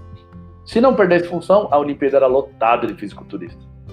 Porque os caras treinam pra cacete. E quem não quer subir no pódio olímpico? Será que o cara, não, não fisiculturismo, não, não quero saber de pódio olímpico? Claro que, que quer. Atleta, qualquer atleta quer. É um sonho de qualquer atleta. Todo mundo já viu uma Olimpíada e se emocionou e gostaria de estar ali. E o cara é do fisiculturismo, treina demais. O treino desses caras é insano. O nível de dieta, o nível de dedicação, treino. Então, esses caras gostariam de ter esse tipo de reconhecimento também, né? Eles são atletas muito determinados, de muito foco também. Então, é muito interessante é, analisar como eles têm altíssima perda de função. Você já viu um fisiculturista nadando, você sabe do que eu estou falando. A coisa mais engraçada que ele começa a debater. O corpo dele não responde àquela, àquele estímulo. E ele afunda. E ele tem que fazer muita força para nadar. Natação vira um negócio muito complicado para ele. Manda ele jogar vôlei. Cara, o cara não salta, cara, não consegue, não passa da rede, não salta, não tem jeito. Entende? Manda ele mudar a direção rápida, não muda, tá naquela inércia, aquela massa. Então tem coisas que para função não vão ser boas. É simples assim, não é condenar uma coisa, é observar o fenômeno. Porque senão a gente, a gente fica brigando por teorias, e não são teorias, é observar o fenômeno. O fenômeno é isso. Você faz esse tipo de trabalho, você tem esse tipo de resposta, e esse tipo de resposta, ele não é funcional para esse tipo de atividade. Se ele não é funcional para esse tipo de atividade, faz algum sentido eu fazer? Se, eu, se ao treinar eu não ganho performance, faz sentido eu fazer? A gente não pode jogar a coisa para loteria. Ó, estamos falando de dois princípios até agora, estamos no terceiro, e do terceiro a gente só falou da gravidade. Olha quanta coisa você explora quando você simplesmente se abre para observar o fenômeno e tentar entender e não engolir o que te passaram. Samora, eu não podia deixar de fazer um comentário, cara. Tu falou uma coisa ali que eu pensei que, que é, absurdo, é quase absurdo a gente pensar nisso, né? Tu falou que assim, ó, uh, que todo modelo de treinamento, nem todo mundo quer ser um fisiculturista, mas todo modelo de treinamento que tem hoje é baseado no fisiculturismo, certo? Sim. Cara, entra em qualquer academia e vê se isso não é verdade, vê se não tá todo mundo fazendo o treino da tiazinha lá, né, da senhorinha, do senhorzinho, do jovem, do atleta, não tem o treino segmentado muito parecido igual a hoje. É costas, ele vai começar com um treino uh, global, fazendo um exercício para cada grupo muscular, nas mesmas máquinas, os mesmos movimentos que os fisiculturistas treinam. Daí depois ele vai dividir o treino em A e B, colocando ombro, peito, ombro, tríceps um dia, costa, bíceps e coxa no outro. Daí ele vai para A, B e C, daí ele vai para... Cara, não importa o objetivo das pessoas nas academias, todas elas terão dentro dessa mesma lógica, né? Então, é, é, é, é muito surreal pensar nisso, assim, que isso não está sendo levado em consideração essas coisas. É, vai ter alguém na academia que vai trabalhar peito sem fazer um supino, seja ele na máquina do banco? Então a lógica é a mesma, o processo de pensamento é o mesmo. Mesmo. Tá? E, e aqui, de novo, a Tati escreveu uma outra coisa e eu, eu vou comentar em cima disso. Ó. Verdade, fisiculturismo é estilo de vida. Quando se fala em pessoas comuns, devemos abordar a funcionalidade e a estética vem como consequência. Primeiro a gente tem que entender aqui e tem que quebrar um mito de que a estética só vem a partir da musculação, do isolamento. Sei lá, o Michael Jordan, ele nunca treinou para ter um bíceps maior. Ele treinou para jogar basquete. Mas jogar basquete deu para ele um corpo perfeito. Você pega um cara do Circo de Solé, os caras fazem miséria para aquele corpo. Olha o cara Tá definido rasgado. E se ele começou a puxar ferro, começou a dar mortal pior, pode ter certeza que ele mudou o treino dele. Não, isso aqui não adianta. Tô, meu mortal tá saindo pior agora. E eu preciso desse mortal, eu ganho minha vida com isso. Meu ganha-pão tá ali. Entende? É claro que assim, muitas vezes vai acontecer, isso acontecia muito. Lembro quando eu fazia natação, eu, eu era moleque, eu, eu nadava. Eu nadava provas curtas, 50 metros tal. E, e eu tinha que treinar, sei lá, 3, 4, 5 quilômetros por dia. 3, 4, 5 mil metros por dia. E aquilo, obviamente, me deixava muito mais lento do que potente. Minha, minha, o que eu gostava de fazer era, era, era só os tiros, blá, blá, blá, aquilo eu adorava. Aí tinha aqueles treinos maçantes de mil metros nadando, não sei o quê. Só que o que acontecia é que em qualquer lugar que você fosse, se treinava assim. E alguém vai ganhar essa porra dessa prova. E porque alguém ganha essa prova, atribuiu-se aquilo a um treino bem feito. Então, nem toda lógica ela, ela, é, é, ela é tão lógica assim. Existem falhas em lógica, em processo lógico. É, aquela história, né? TVs, TVs antigas são em preto e branco, pinguins são em preto e branco. Lógico, pinguins são televisões antigas. Não, não é assim. As, existem lógicas, mas que não vão fazer é, lógica nenhuma. Então, a gente primeiro tem que quebrar esse mito de que só consigo estética a partir de um do treino isolado. Eu mostrei na última lab lá, a galera ficou impressionada com, com o resultado estético que eu atingi sem fazer treinamento isolado. E eu tinha conseguido um resultado estético perfeito. Corpo todo definido, 5, 6% de gordura. Até porque a gente sabe muito mais a importância da alimentação para o resultado estético hoje do que, do que propriamente o treino. Pensa bem, olha, olha um pedreiro, sei lá. O cara. Pega na África, pega uns keniano lá que só corre, que ele só corre porque eles correm, não sei o quê. O cara às vezes tem uma puta definição, tem um corpo tudo perfeito. O cara às vezes nunca fez um exercício na vida. Ou seja, tem muito mais a ver com outros estímulos, outros fatores do que o treino. O treino é importante? É, mas o treino de musculação é necessário, sem ele não dá? Não, aí não concordo. Outra coisa que a gente tem que entender também é uma lógica de quanto mais hipertrofia, melhor. Depende, melhor para quê?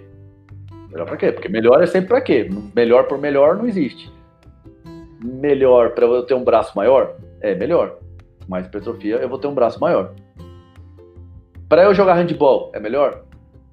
Até um ponto, vai, essa hipertrofia vai ser boa. Vai chegar num ponto que ela já não é mais. Pra lutar jiu-jitsu é melhor? Não, se meu braço tá todo encurtado, deixa eu ver, volta aqui, é, é o contrário aqui, né? Se meu braço é, tá todo encurtado, ele tá todo encurtado, tudo travado, então o braço desse tamanho, mas é encurtado. Ah, chegou aqui, eu já vou bater. Enquanto que quando você não tem tão encurtado, você vai ainda aguentar a chave de braço por mais tempo. Então, em pensando em performance, não foi melhor. Aquele monte de músculo faz arremessar uma bola mais forte, faz eu chutar uma bola mais forte? Não faz. Então, melhor para quê? Melhor para ficar maior mas melhor para produzir resultado. E aí a gente vai perguntar: para que, que a gente treina? Não sei, cada pessoa vai me falar para que, que ela treina. Tanto que a primeira pergunta que você tem que fazer quando alguém vier te procurar: tá, você quer, o que, que você quer como resultado? Porque dependendo do que você quer como resultado, vai, vai me direcionar o trabalho que eu te entrego. E, um dos e uma das coisas que vai me direcionar é o quanto de hipertrofia você vai ter. Pensa, o cara chega e fala para mim assim: Nossa, eu sou aqueles cara que entra dentro de caixa, sabe? Hum, não lembro, tem até um nome isso daí e o cara trabalha num circo, eu entro dentro de uma mala. Ah, legal, então vou te deixar aqui nem um fisiculturista. Vou facilitar muito a vida dele, né? Vai ser um ótimo trabalho para ele. Então, é, é, e a gente colocou lógicas. Eu estava conversando com a minha dentista hoje, falando para ela: Ah, mas se eu não. não... Eu estava falando da musculação e ela falando assim: Ah, mas aí eu não vou. Como é que eu vou fortalecer então? Então, força Aí nós vamos entrar de novo no, no princípio, nós, vamos, nós estamos falando de forças físicas agora, não estamos? Força é uma grandeza da física. Se você quer saber o que é força, enfia o dedo na tomada, vai descobrir o que é força. Força é uma grandeza da física. Não é, dada em newtons, inclusive. É, é dada em newtons, já diz muito sobre de onde vem a força. Ela não vem da musculação. A musculação é uma maneira de se produzir força, entre infinitas maneiras de se produzir força. Tá? Então, desmistificar um pouco essas coisas faz a gente quebrar esses, essas verdades absolutas que a gente tem e olhar para o mundo como ele é e não como me falaram que ele é. Esse é o mais importante. Vamos ler um pouquinho aqui o que a galera escreveu? Quem já está indo para os finalmente, ó. Uh, primeiro, dar uma boa noite já atrasado para nossa querida Paula. Fez aniversário o quê? Foi essa semana ou semana passada? Quando que foi o aniversário dela? Foi recente. Semana? Nossa. É, a gente cantou é. parabéns para ela, né? Foi na terça-feira, na quinta-feira, semana, terça-feira da semana passada, né? É. Acho que foi terça. É, nossa. É, a Tati escreveu aqui: levar em consideração a posição que o aluno passa a maior parte do seu dia para desenvolver um trabalho funcional. Total. Perfeito, perfeito. A posição que ele está vai dizer muito do que ele precisa também.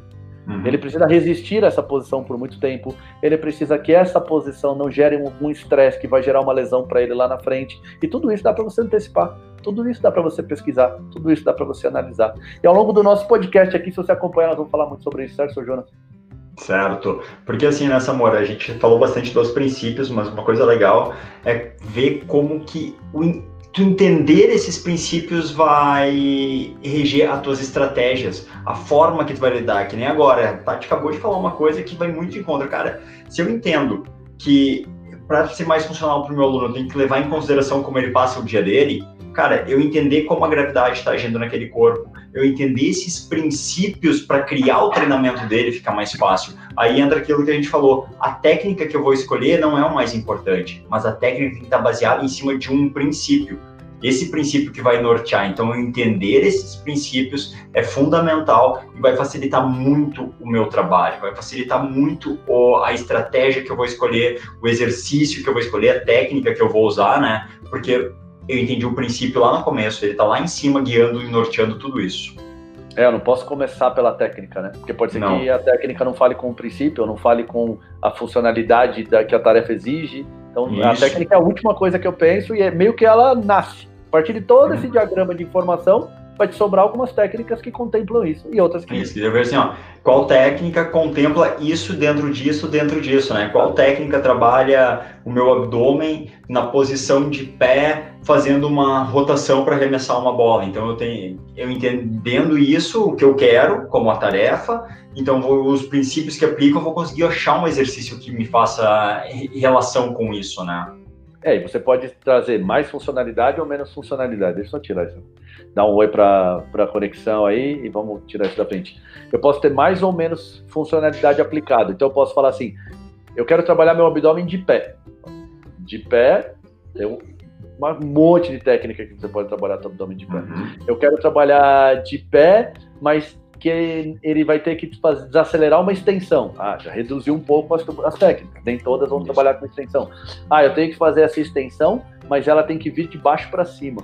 Então, eu, esse técnico eu vou ter que usar meus pés, não mais as minhas mãos. Então, eu começo a, a ir fazendo a leitura da função e descartando algumas técnicas e ver o que sobra. Depois da que sobra, aí você vai, você pode, de repente, encaixar ela por gosto você pode encaixar ela por algum lado emocional. Se a pessoa é muito tímida, essa técnica é boa, mas talvez ela se sinta um pouco exposta. Ou seja, você, vai, você pode agregar outros valores ainda. E no final você vai. Isso você singulariza o treino entre a pessoa que faz e a função que você quer atingir. Seu Wellington aqui mandou um salve para nós aqui. Essa da Tati que eu já mostrei. E aí tem a nossa querida Viviane Valério, né? E Vivi nas academias a musculação, de musculação a funcionalidade é esquecida, pois é. Latate novo, por isso tem pessoas que não gostam de academias, por causa desse estilo de treinamento. É, não fala com as perfeito, pessoas. Né? Perfeito. A maioria das pessoas, assim, a gente fala, tem um dado estatístico aí, faz tempo que eu não faço, não faço essa pesquisa. A última vez que eu vi, menos das, de 5% das pessoas treinavam em academias. Será que significa que nós temos 95% de pessoas negligentes com o corpo? Ou que elas não gostam do corpo, ou que elas não dão valor, ou elas simplesmente não estão encontrando algo que as agrada. E muitas vezes não é só que as agrada, é que não entrega o que ela, o que ela veio buscar. Deixa eu dar um exemplo que, que facilita muito. É muito comum pessoas encurtadas que elas tentam chegar assim no chão, alcançar o pé, e elas não conseguem alcançar o pé. Aí o que, que passam para ela? Alongamento estático. Puxa lá, tenta chegar, e a pessoa fica uh, uh, tentando chegar, tentando chegar, tentando chegar, só que ela não chega. Aí ela para de fazer isso. Aí quando você pergunta, você fala para ela, nossa, você é encurtada, ela fala, é, eu devia fazer alongamento, mas eu não faço. Ela não faz alongamento porque ela é negligente, porque ela é preguiçosa. Ela faz porque não deu resultado. Porque se ela tivesse feito a primeira vez, ela já tivesse percebido que ela ganhou isso aqui de amplitude. No dia seguinte ela fez, ela ganhou mais isso. No outro dia ela ganhou mais isso. Pô, ela não ia parar de fazer. Ela, ela sabia que era questão de tempo chegar no pé. Só que ela fez por uma semana seguido. E no máximo no final da sessão ela ganhou isso mas no dia seguinte ela acordou igual. E ela fez de novo, no dia seguinte ela acordou igual. Não tem Cristo que. Imagina você fazendo uma aula, um curso de inglês e que passa uma semana e você não aprendeu nenhuma palavra. Você aprendeu na aula, mas no dia seguinte você voltou a não falar nada. Aí você faz a aula, aí você e volta a não falar nada. Você continua no teu curso de inglês? Então é isso. A gente está entregando um produto que não resolve e depois está falando para as pessoas que elas deveriam fazer essa atividade e que elas são negligentes, que elas não se preocupam com a saúde delas, não sei o quê. Você tem que fazer? Não, você não tem que fazer. Você tem que é, dar resultado para as pessoas. E aí você vai ver como elas engajam. Não tem ninguém que abandona algo que está dando resultado. E agora sim, nessa mora, algo que está dando resultado. Resultado para quem? Resultado é diferente para cada pessoa. Claro. Então, tu entender o que é o resultado para o teu aluno, aquilo que a gente falou, se todas as academias estão dentro de um modelo de fisiculturismo, e o teu aluno entra lá e o resultado dele é esse, e tu tem um outro aluno que tem isso aqui como expectativa de resultado, e tu vai dar um treino que os dois têm os mesmos princípios, a mesma base, a mesma ideia, são dois resultados diferentes que eles querem. Então a gente tem que entender o que, é o resultado que o meu aluno quer e usar isso a meu favor. Né? Então, assim, por que, que as pessoas não vão na academia? É aquilo que tu falou. O resultado que eles estão procurando é aquele lá? Muitas vezes não é. Mas se o treinamento é dado para dar aquele resultado, e aquele aluno não se sente tendo resultado, ele não se sente motivado, ele não continua indo. É, isso mesmo. É... A Tati falou da individualidade, aqui é a Lu. A Lu falou, a malhação das academias não leva em consideração nenhum princípio. Lu, eu vou um pouco além. Não é só malhação, não. Não é só o você dá em academia, não. O FMS, se eu jogar aqui os princípios, você vai ver que o FMS não os levou em consideração. Se eu jogar aqui nos princípios, você vai ver que tem muita coisa de várias dessas técnicas super famosas, reconhecidas, que não falam com os princípios. Então não vou nem ficar falando muito para não gerar tanta polêmica aqui, o ideal hoje não é polêmica, mas a, a musculação é a que menos leva. Só porque ela parte do princípio do isolamento. As outras, elas só ganham um pouquinho que é mais integrado. Mas muitas vezes a lógica de funcionamento vira a mesma. Quer ver um exemplo? Kettlebell. O kettlebell, ele é um movimento super dinâmico. Se você pegar o kettlebell sport, você vai perceber como o cara usa o corpo dele inteiro para levantar peso para cima. E como ele faz aquilo de uma forma harmônica suave e ele resiste a, um, a levantar aquela carga por muito tempo. Como é que a gente aprendeu o kettlebell? Kettlebell Hardstyle, Kettlebell Fitness, que no fundo faz a mesma coisa. Eu pego um shoulder press aqui, ó, abro, subo, eu só dou uma, só, só, faço um, uma válvula de turbo no final, e aí parece que eu fiz alguma coisa. E eu fiz, eu usei a respiração, ó, integrei alguma coisa, né? Que legal. Enquanto se você for olhar, pensando no, no, no Kettlebell Sport, ele tem toda uma dinâmica com o corpo inteiro, o quadril, a perna, tudo ajuda a levantar e descer e, e, e suavizar o movimento. Isso é muito mais integrado. A gente usou um, uma ferramenta integrada e colocou ela numa condição de, de uma lógica de pensamento isolado. Eu travo todo o meu corpo e vou empurrar Isso. com o ombro. Quem empurra aquele kettlebell para cima aqui é o meu ombro no hardstyle, no, no kettlebell fitness, né? Eu travo, eu estabilizo e ele se tornou um exercício, porque agora eu tô querendo um exercício para trabalhar o meu ombro. E não é um movimento de empurrar uma coisa para cima, porque se no meu dia eu empurrar uma coisa para cima, Sim. eu vou fazer o quê? De forma integrada, como é o Guilherme Sport, onde eu vou usar é todo o meu corpo para empurrar para cima. Imagina no teu dia a dia tu precisa empurrar algo para cima, tu vai usar, não, não, trava, firma, uh, empurra assim que é bem mais difícil, cara. Se eu usar isso aqui, é muito mais vou jogar meu filho, vou jogar meu filho para cima, tá, tá? Pega aí, ó. Não vai ser assim. Fazer um no final, não vai ser isso daí. Eu vou usar meu corpo inteiro para fazer essa tarefa. Então a lógica de pensamento perdura. Aí tudo que a gente traz de novo, ah, vou trazer o Pilates, então eu trago o Pilates. O Pilates nasceu de um jeito, o Pilates hoje é outro. Porque ele foi entrando com o tempo na nossa lógica de pensamento. Eu falo muito com a Cíntia sobre isso. E ela me traz muita coisa que o Joseph Pilates fazia no passado. Lá eu assinava embaixo de todas. Mas as que eu vejo hoje, eu não assino embaixo de nenhuma delas. Eu não concordo com várias coisas. Eu não vejo os princípios ali. Eu não vejo esses processos de pensamento ali aplicados. Então é muito fácil falar da musculação, mas não é muito assim. Kettlebell é uma coisa que eu gosto muito. E não tem problema também, você ir lá fazer o hardstyle. Cara, não. você só tem que entender Aí que ele não está tá falando com alguns princípios, com algumas funções. E Isso. se você precisa dar esse resultado, aí você precisa escolher outro, outra, outra atividade. Isso. Se alguém chega para você e fala, cara, eu preciso, eu vou brincar com meu filho de jogar ele para cima e pegar, e eu não tô dando conta dessa brincadeira, cara, não vai ser fazendo hardstyle que você vai melhorar, mas provavelmente fazer o Voice Sport você melhora. Uhum. Uhum. Porque tem mais a ver. Isso que você falou muito bacana nessa né, Mora, que é tudo que a gente falou aqui. Eu necessariamente não vou ser contra o fisiculturismo, eu não vou ser contra o que ele é o do hardstyle, eu só tenho que saber o que, que ele entrega, qual o resultado que ele dá. Ele tá falando com esses princípios aqui, cara, olha, não fala com esse e esse, esse princípio. Tudo bem, nesse momento eu não quero que ele fale com esses princípios, nessa, nesse momento eu quero desprezar esses princípios aqui, porque eu quero fazer isso aqui de jeito legal. Eu tenho só que saber isso, eu tenho que ter o conhecimento do princípio e saber o resultado que aquilo vai ter. Eu não posso querer fazer um, como tu falou, um shoulder press ali do do hardstyle e esperar ter um movimento, um corpo harmônico fluido que sabe integrar isso. É, não é errado fazer, só vai ser errado se eu esperar esse resultado fazendo aquilo ali. Daí ele foi uma estratégia, daí assim, a técnica foi errada, porque a estratégia foi mal bolada. Mas daí de novo tá o quê? Era a técnica que é o mais importante? Não, mas a estratégia que eu usei não conversou com a técnica. É, se eu começo pela técnica, eu escolho esse exercício. Se eu não começar, eu não chego nunca nele. Exato. E assim, eu estudei com o Pavel, né, lá nos Estados Unidos. Uhum. O Pavel ainda fala que quando você vai abrir esse shoulder press, você ainda tem que fazer uma força contrária aqui com a parte de baixo isso. puxando para baixo. Funcionalmente isso. isso não faz nenhum sentido. Tem, eu fiz o curso deles também, que na hora que eu tô empurrando, se eu, tu tirar uma foto aqui, tu não sabe se, eu, se tu olhar, tu não sabe se eu tô empurrando ou se eu tô descendo. Tanto a descida eu faço ele com tensão, quanto a subida eu faço ele com tensão, né? Então, não faz nenhum sentido a não ser sobrecarregar uma musculatura. Se você pensar que você quer isso, tudo bem. Se isso. você pensar na função, não quando eu, quando eu vou para cima, toda essa outra parte ela me facilita o movimento. Ela, ela tem que soltar, a minha escápula tem que subir para que meu movimento não, não sobrecarregue meu ombro, minha articulação do ombro. Quando a minha escápula já não sobe e vem para baixo, o movimento sai muito aqui no acrômio. E aí é muito difícil fazer esse movimento. Isso sobrecarrega, tava... pode trazer muita lesão para isso. Esses dias eu tava treinando ali na academia, fazendo uma remada curvada, um serrote, né? E eu tava fazendo ele bem embaixo. Um aluno viu assim e comentou, ele veio da musculação há pouco tempo atrás ali pra academia e comentou, vai, tá roubando, tá treinando o que aí, né? Eu, olha, é certo ou errado, depende do que tu quer. Se tu quer trabalhar o músculo dorsal, hipertrofia para ele, talvez, como tu aprendeu lá, vai ser o travado. Mas como eu quero trabalhar o movimento de puxar, eu deixar esse movimento acontecer, colocando mais o plano transverso dentro, não é errado. Mas depende não. do que tu quer, ele pode ser errado ou não, né? Aquele princípio. Se eu quero trabalhar, talvez ter mais ativação do core para estabilizar, para isso, por algum motivo eu quero isso, daí eu faço ele travado e parado.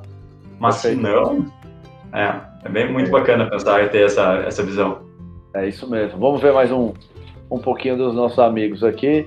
A dona Paula falou que fez 20 anos na semana passada. Você bota uma vez aí? 20 anos de chapinha, né, Paula? Que é de escova lá naquele cabelo. Foi o tempo que você ficou fazendo. 20 anos de escova, que eu tô sabendo. Você falou isso ontem pra. Aí a Cíntia falou: vai ver a Gásia do de Soleil. Vai ver essa moça. A Cíntia vira e mexe, ela me marca nos posts. Meu, é, é incrível, cara. Vê se essa pessoa vai fazer musculação. Surreal. É isso.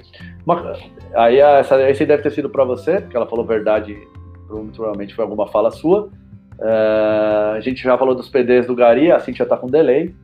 O Conexão Pilates aqui mandou um opa para nós, um kkkk, e a outra enfiou o dedo na tomada. Nosso público é realmente bem peculiar. Um faz o Cucus Clan aqui, ó, o outro enfia o dedo na tomada com o. É realmente complicado esse nosso público aqui, mas é, é dos loucos que a gente gosta, né, Jonathan? É, a gente se comunica melhor, né? Se entende melhor, eu acho. Ó, legal aqui, a Cintia colocou uma coisa legal aqui, ó. No Pilates clássico, o objetivo também não é estética, é um estilo de vida, movimentos integrados que tem como base a yoga também e o desenvolvimento motor humano. Então, olha, se a proposta é entregar isso, isso direciona o teu trabalho. Agora sim, que a gente falou, não tem problema se, ah, se a pessoa chega para mim e fala, puta, cara, mas eu adoro fazer o snatch do jeito do hardstyle. Eu adoro, eu gosto. Cara, se você gosta, a resposta já está lá. A resposta já. Você gosta, cara. Pronto. Ah, eu quero jogar melhor handball, por isso eu vou fazer desse jeito. Opa, peraí. Aí a gente tem um problema. Você gosta, você gosta, velho. É que eu, que eu fisiculturista, eu falo, cara, você não vai conseguir nadar. Eu falo, foda-se, nem de água eu gosto. Nem, nem banho eu tomo, velho. Não, não quero saber. Não quero. Pra mim tá ótimo. Eu quero ter um bíceps de 187 centímetros, mas eu não prefiro nunca mais entrar numa piscina se o preço for esse. Então tá bom, tá tudo certo. Não tem problema. Ontem eu conversando com um cara no jiu-jitsu, eu machuquei minha mão aqui, ó. Não sei se vai dar pra ver, meu dedo tá todo. Tem um calo agora aqui gigantesco, né? E esse aqui já tá calcificado, já tá fudido. Ainda conversei com ele assim, uma hora, falei, cara, isso aqui vai me gerar artrose lá na frente, né? Ele falou, cara, você vai ter artrose de todo jeito. Porque a demanda que a gente usa a mão no jiu-jitsu é muito diferente do que a mão foi projetada. Se a mão fosse projetada para segurar mundo daquele jeito, ela teria muitos reforços aqui. Mas não foi, ela foi projetada para eu pegar esse celular, colocar ele ali, pegar essa kombucha orro aqui, colocar ela ali. É, mexer, cumprimentar as pessoas, Nunca para fazer aquela, aquela intensidade de força por tanto tempo, por tanta resistência, todos os dias, quatro, três, quatro horas por dia. Não, não foi para isso que ela foi feita. Então, cara, de toda forma, você já ia ter alguma coisa na mão no final da tua vida. Isso vai fazer eu não ir pro jiu-jitsu amanhã? De jeito nenhum. Eu ganho em outras áreas, eu perco nessa, ganho em outras. E a vida é um, é um equilíbrio entre as áreas. E eu amo isso que eu faço, então eu não, não, não vou trocar de fazer. Mas pode ser que uma pessoa ouvir e falar: ah, peraí, cara, nem gosto tanto para passar os últimos 10 anos da minha vida sem conseguir segurar um celular porque minha mão estava fraca. Esse é um preço que talvez eu vá pagar lá na frente, mas isso não vai me mudar hoje. Então as pessoas são diferentes, elas gostam de coisas diferentes. E isso chama o que mesmo? A gente já falou hoje? Chama singularidade. Então não tem o certo e errado. Ah, funcional é o mais certo, isolado é o... Não. Toda vez que você falar isso, você fugiu da singularidade. Isso aí. Você só tem que saber o que você falou, que é muito claro. O que, que resultado isso aqui provoca? Tanto para o bem quanto para o mal. Ah, eu ganho melhor performance em arremessar a bola, mas por outro lado isso sobrecarrega também. Eu vou, eu, tal coisa e amanhã pode dar um problema. Ah, eu vou, eu vou conseguir resistir mais tempo uma puxada agora no kimono. Legal. Ou então agora em vez de três horas eu seguro por quatro. Isso vai me custar um preço lá na frente. Tanto que no esporte de alto nível você vê que no final da carreira tá todo mundo arrebentado com 45 anos de idade. Por quê? Porque não é saúde. Ele, ele foi muito bom para produzir resultado no alto nível, mas ele não, não vai ser bom para te dar uma longevidade de qualidade de vida. Se o teu objetivo é esse, larga o esporte de competição. Porque tudo tem uma. Ele, ele, tem uma tarefa, ele tem uma causa, ele tem uma consequência, ele tem um propósito. Então você tem que sempre adequar o que você quer. E quanto mais você tenta entender isso, mais preciso você é. Ah, Ó, um dia vamos falar ainda do Pilates na missão do 3D. Vamos, vamos falar aqui no nosso podcast, não é? É aqui que nós vamos falar. O lugar para falar disso aí é aqui. Ué, é, nós temos um podcast chamado Tridimensionando. Como é que nós vamos falar de Pilates com a visão 3D? É nesse lugar que a gente aprende essas coisas. Vamos lá, seu Jonas. Acho que a gente conseguiu falar bastante de princípio. Nós falamos de um, uma hora e meia, né? Falando um, dois, um, dois, 2,2 princípios a gente entregou hoje. É, a gente entrou no terceiro já. A gente falou os dois primeiros, entrou no terceiro, que dá quase um a cada meia hora, tá uma média boa isso, amor. É que a gente entrou no terceiro, né? A gente não falou, é, falou da gravidade. Não falamos aqui do empuxo, da inércia, da força de reação do solo, do da solo. massa momento, não falamos, não falamos de nada, força centrífuga, não falamos sabe, de nada. Sabe, que, uh, acho que foi a Tati que falou a questão da simplicidade, né? E logo no início eu comentei que entender os princípios torna o nosso trabalho mais simples. Não é, é simples, entendeu?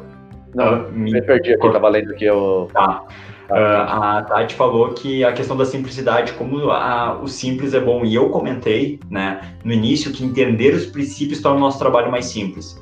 Entender os princípios não é simples, é bem difícil, porque aqui ó, a gente falou em três, mas o que, que mais a gente tem de princípio aqui? Cara, load explode, tridimensionalidade que a gente não falou, uh, e-concêntrico, ação consciente tarefa, ação consciente tarefa inconsciente, uh, drive cadeia de reação. Cara, tem tanto princípio né? Não é fácil, não é simples entender sobre eles, mas no momento que tu entende eles, tu consegue fazer um trabalho de uma maneira muito mais fácil, muito mais simples, entregar resultados muito mais fáceis. Né? E quando a gente fala em resultado, é porque tu está levando em consideração o princípio da singularidade e entregando o que é resultado para o teu aluno né? Entra na singularidade. Resultado para ele é isso, então eu vou usar esses princípios para causar esse resultado para ele, para escolher essa estratégia e essas técnicas para causar esse resultado para o meu aluno. Eu tenho um aluno que ele adora fazer supino, eu quase não uso.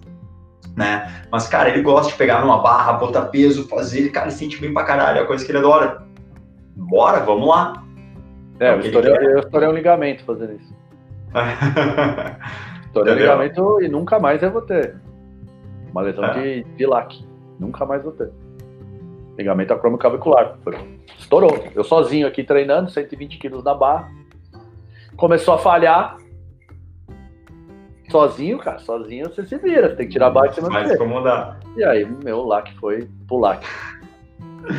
Então, assim, nessa moral, eu acho que entender é bem o que era o objetivo das lives, cara. A gente entendeu o os princípios vão fazer toda a diferença. E os princípios, como eu disse, não são simples de entender eles, né? Não são simples uh, os princípios que existem, mas tu entender eles uh, vai nortear de uma maneira muito mais fácil o teu trabalho, a nossa atuação. O processo de pensamento, né? É, o que, que é legal, é interessante, que a gente se propôs a falar dos princípios do movimento. Mas não faz nenhum sentido você falar dos princípios como se for só para é, fazer um check-in, né? Ah, existem princípios, ó, tem esse, tem esse, tem esse, tem esse, tem esse, tem esse, tem esse, uhum, que isso foi feito pela nossa área a vida toda. Uhum. Assim, quando eu falo que ah, é, existe a singularidade, todo indivíduo é único. Ninguém fez assim. Caramba! Mesmo todo indivíduo é único. Como é que não, ninguém me falou isso antes? Tipo o Truman Show, né? O cara descobriu a verdade, assim. Não. Ninguém fez isso. Só que aí quando não. você começa a dar exemplo da aplicação disso, aí você começa a falar, putz, isso aqui eu não pensei. Isso aqui uhum. é. Olha, nossa, eu também faço esse erro. Então não adianta simplesmente fazer check-in do princípio. Que é o que também acontece nos cursos Tabajara uhum. que tem por aí, que eu vejo direto. Você vai fazendo check-in, check-in, check-in, e no fundo você sai com a mesma informação de nada que você já, já não tinha. Então, pega um tempo em cima de qualquer coisa e gasta o seu tempo. Pensando, tá, a partir dessa informação, o que mais eu extraio dela? Aperta, aperta, aperta, aperta. Extrai tudo que você consegue nesse momento. E de vez em quando volta e revisita. Por que, que eu tenho, cada vez que eu falo desse negócio aqui, eu falo uma coisa nova? Você viu? Aqui tem muito aluno nosso do curso que já deve ter ouvido falar pelo menos umas quatro vezes sobre o princípio. Eu garanto que a aula de hoje foi diferente. Foi. Por quê? Porque toda hora a gente revisita. Como eu vou eu volto para falar sobre o tema de novo, e eu acabei sendo revisitado a falar sobre hoje, pensei num outro exemplo, pensei numa outra lógica, pensei numa outra estratégia e aprendi de novo. Então não adianta a gente ficar fazendo, a gente tem que parar de ser professor que vai estudar coisa, fazer check-in para ter 5 mil técnicas e não saber aplicar, e, não, e errar uma coisa besta, a posição do, da, do corpo em relação à gravidade. A tua técnica morre quando você erra isso. Aí entra aquilo, quanto mais eu treino, pior eu fico. Então, nunca nós vamos trazer aqui esse é, excesso de coisinha, sabe? É, ah, vou, vou, não, é, não é no volume que a gente vai ganhar, cara, é no entendimento, é na profundidade. E a profundidade passa por olhar para cada princípio todas as vezes que você puder revisitar esse conceito, extrair informações novas. Dos princípios tem tudo, o resto é só tentar explicar eles. A teoria é só. Eu tenho mil teorias. Cara, teorias, elas só servem para explicar o fenômeno. Então o que é mais importante, a teoria ou o fenômeno? Porque o fenômeno é o que é, e a teoria é uma tentativa de explicar. Por isso que as teorias mudam, mas o fenômeno nunca muda. Toda vez que eu soltar o celular, ele cai. Ele cai, cai até quebra. Cai, cai mesmo. Cai é verdade. Mesmo. Entendeu? Então, vai foca nos princípios, que é isso que importa. E cria até a sua teoria. Se você achar que a teoria não está batendo, se você acha uma interpretação melhor, você é livre para fazer, coisa que também ninguém ensinou. Porque quem está criando a teoria está num lugar muito legal, né? Eu estou aqui criando a teoria, de vez em quando eu fico famoso, publico alguma coisinha e tal, mas isso serve para gênios, hein, gente? Não, não tenta explicar a gravidade, isso não é para você. Ó, já aceita que é assim, só aceita e fica de boa. Então, não é também ser terraplanista e ficar querendo inventar coisas. Ah, não, eu não vejo o horizonte da Terra é plana, sabe? A, a, a, gente já consegue provar muita coisa já, né? É, que assim, a, Terra, a Terra não foi descoberta como redonda a partir do que o homem chegou na Lua. Isso é na Grécia Antiga, os caras já faziam cálculos que provavam isso. E é muito fácil fazer cálculo, não é complicado. Joga no Google, você acha um monte. Só não joga em site terraplanista, por favor. Então, a gente pode olhar para voltar para esses princípios e olhar e tentar extrair alguma informação nova. E aí virou verdade absoluta? Não. A teoria é sempre uma tentativa de explicar um fenômeno. Como é que eu explico um pensamento? Como é que eu explico um raio que caiu? Como é que eu explico um pássaro que voou? Eles não deixaram de voar porque eu errei a explicação. Eu é que não entendi o melhor que eles fizeram. Então, tenta entender melhor, tenta revisitar, mas abre sempre sua cabeça. Nem você tem que acreditar no que você fala como verdade absoluta. É sempre o estágio melhor que eu cheguei até hoje.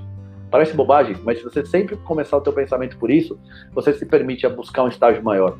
Senão você começa a a defender o, o, teu lugar. E na nossa ciência a gente vê muito isso. Eu vejo muito isso dentro da USP, eu vi muito. O cara defende o posicionamento dele sem tentar escutar o outro. Eu tinha dois professores que eram dois cientistas renomados.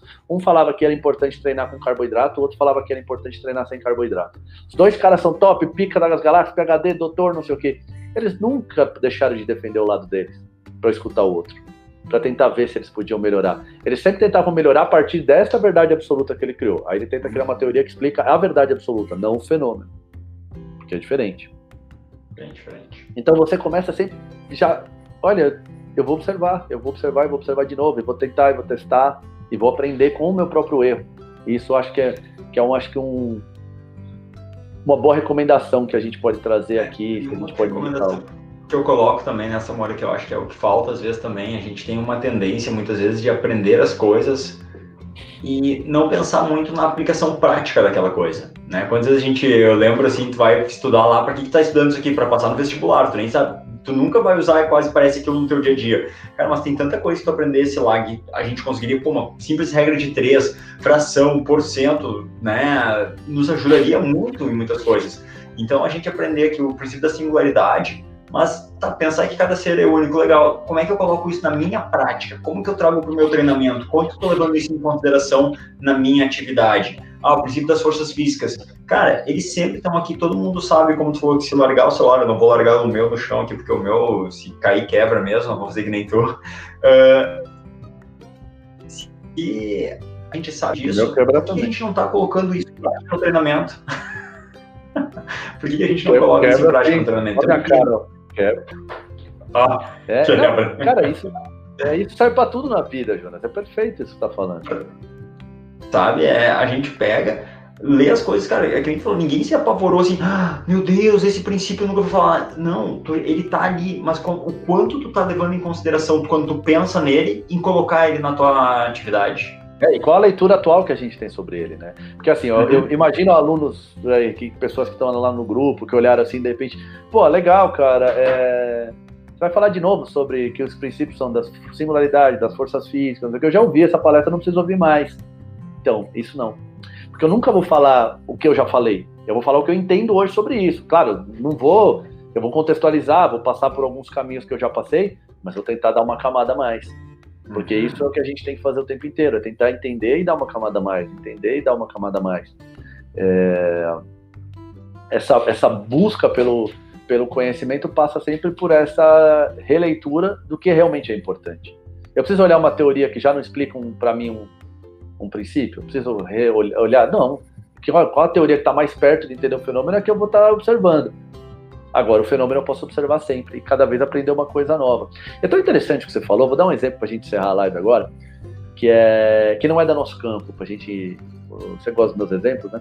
Que não é do, do nosso, não é do nosso campo. Vamos pensar na matemática. Matemática é, existe é, a geometria e existe os cálculos, por exemplo, de área, de perímetro, de tudo isso daqui. Então, beleza, é que eles falou, a gente não aprende isso para cair na prova. A gente aprende isso porque existem finalidades para isso e você pode melhorar quando você sabe determinadas coisas. Então, vamos criar um experimento. A gente pega um pedaço de tela de 80 metros, uma parede e dá para quatro pedreiros montar um galinheiro. Aí vai lá o primeiro, ele monta um galinheiro de 5, 5 e 70. Certo? Ele usa a parede, põe 5, 5 e entendeu? Faz um quadrado de, de 70 metros quadrados. De, de 70 de comprimento por 5 de largura. O segundo vai pegar 10, 10 e 60. O terceiro vai pegar 15, 15 e 50. E o quarto vai pegar 20, 20 e 40. Em teoria, nós temos quatro galinheiros. Não precisamos de matemática pra porra nenhuma. Esses caras não entendiam nada de matemática, cada um construiu o seu galinheiro. E a vida segue. Um é mais bonito que o outro, é maior aqui, outro é menor ali, outro não sei o quê, e a vida segue. Agora vamos calcular a área de cada um deles? O primeiro era 5, 5 e 70, certo? Essa área dá 350 metros quadrados. O segundo era 10, 10 e 60. Ela já passa para 600 metros quadrados. O terceiro é 15, 15 e 50. Ela já passa para 750 metros quadrados. E o quarto era 20, 20 e 40. Ela já passou para 800 metros quadrados. Em relação ao primeiro, ó, 350 e 800, o gasto de material é o mesmo. Vamos imaginar que você consegue colocar uma galinha por metro quadrado. Quem vai falir, quem vai ter sucesso? O gasto era o mesmo, o custo é o mesmo. Então, porque você não entende matemática, você cai a tua performance. Porque não foi inventado para cair na prova, foi inventado porque tem aplicação prática em algum lugar. E você quer saber qual seria o melhor formato? Arredondar. Vai ter um diâmetro que onde arredondado com a parede aqui vai ser o, onde você vai colocar mais galinha por metro quadrado. Tanto que é uma, a, a, embalagem, se você for pegar uma embalagem qualquer, tipo isso aqui, você pega esse material e transforma isso em quadrado, o volume disso aqui vai ser menor. Se fizer em cubo. Porque ele tá cilíndrico, ele cabe mais. Se você arredondar, que nem aquelas garrafinhas de água toda arredondadinha, sabe? Ela só é chata para poder ficar de pé, mas se você arredonda, você consegue um volume maior. Então, tudo isso vem de estudo de, de cálculo, de matemática. Então, se eu vou montar uma empresa, não, é interessante eu saber essas coisas porque isso pode mudar. Às vezes eu vou falir e vou falar que eu não dei sorte. Ah, porque a conjuntura, porque a pandemia, porque não sei o quê. Mas isso é operação básica. E na nossa área, como se traduz na nossa área? Eu não levar em conta que cada ser humano é, é único. Isso é básico, mas a gente não leva. Eu não levar em conta que existe uma similaridade também, que compõe com essa singularidade simultaneamente. Isso é básico. Eu não levar em conta que nós somos seres tridimensionais, corpo, mente espírito. Eu não levar em conta que nós nos movemos em três planos. É não levar, e, e tudo isso é básico. Tudo isso, que não levar em conta que a gravidade age na minha cabeça. Isso é básico. Não levar em conta que o, o solo reage com a força de reação é básico. Então nós estamos falando só de coisas básicas. O que a gente tem que entender é que as coisas básicas são a essência de tudo. Tudo parte a partir disso. E se eu já errar aqui, eu erro, eu erro toda a cadeia de reação que tem na sequência. Entendeu? Um exemplo bem bobo, com uma tela e galinha e, e nada, velho. Montar um galinheiro. É, isso ilustra muito como é a vida. Vamos só finalizar aqui, Jonas. Se você quiser comentar alguma coisa, eu vou, eu vou só finalizar aqui ó, a participação da galera, que a gente ama tanto. O melhor, inclusive, já passou um pouquinho mais do que a minha mãe. O melhor para cada um, de acordo com o perfil e, claro, os objetivos. Tá certo, professor? Tá certo, professor? Certíssimo. É isso aí. Você levar em conta o que aí? Objetivo, singularidade, a posição, levar em conta tudo isso aí, você vai chegar nessa conclusão. A vida é um equilíbrio e um aprendizado. Estou em busca. Também estamos em busca, sempre estaremos. Ah, isso aqui ela falou que vai fazer a nossa live junto lá. Show, mais uma super live para conta. Você não conta, dona Paula, porque você é muito, muito puxa-saco nosso. Entender os princípios não é fácil, viu? Conexão aqui. Mas quando você entende, traz clareza em qualquer técnica ou método. Fica mais simples. Perfeito, perfeito. É, um, é um toque muito legal da Cintia, né? A gente fala, se a gente escreve lá nas pessoas lá no, no, no chat, lá num, desses grupos de funcional que tem por aí, de treinamento físico, todo mundo tem algum grupo no WhatsApp. Vamos falar, hoje eu vou falar sobre ó, singularidade, movimento dimensional, é, gravidade. E o cara fala, isso é bobagem. Isso não é bobagem. É quando você entender que essa simplicidade está todo o segredo. Ah, eu quero saber como é que você dá mais uma reabilitação que nem aquela que você fez da Dona Iris, que não sei o quê. Então, então escuta essa aula, porque é isso que faz eu fazer, não é aprender uma técnica nova. Técnica uhum. nova é uma... Então, por isso que ninguém faz. É, a Tati adorou aqui o curso Tabajara e a Cucucana, a sequência lá. KKK. É, todos os dias tenho virada de chave na minha mente pelo processo de aprendizado. É isso aí. Quem fica parado é poste.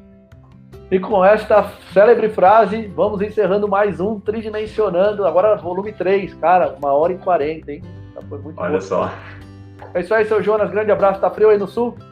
Não, tá, tá, tá, tá bem agradável, cara. Tá, tá bem praia, né? Marajá. Tô, tá... vim pra praia feriadão aqui. É, alguém alguém tem que aproveitar, né? Pois é, isso aí. Meninos, grande beijo a todos. Pessoal. Despedindo aqui. Até mais. Valeu, tchau, tchau.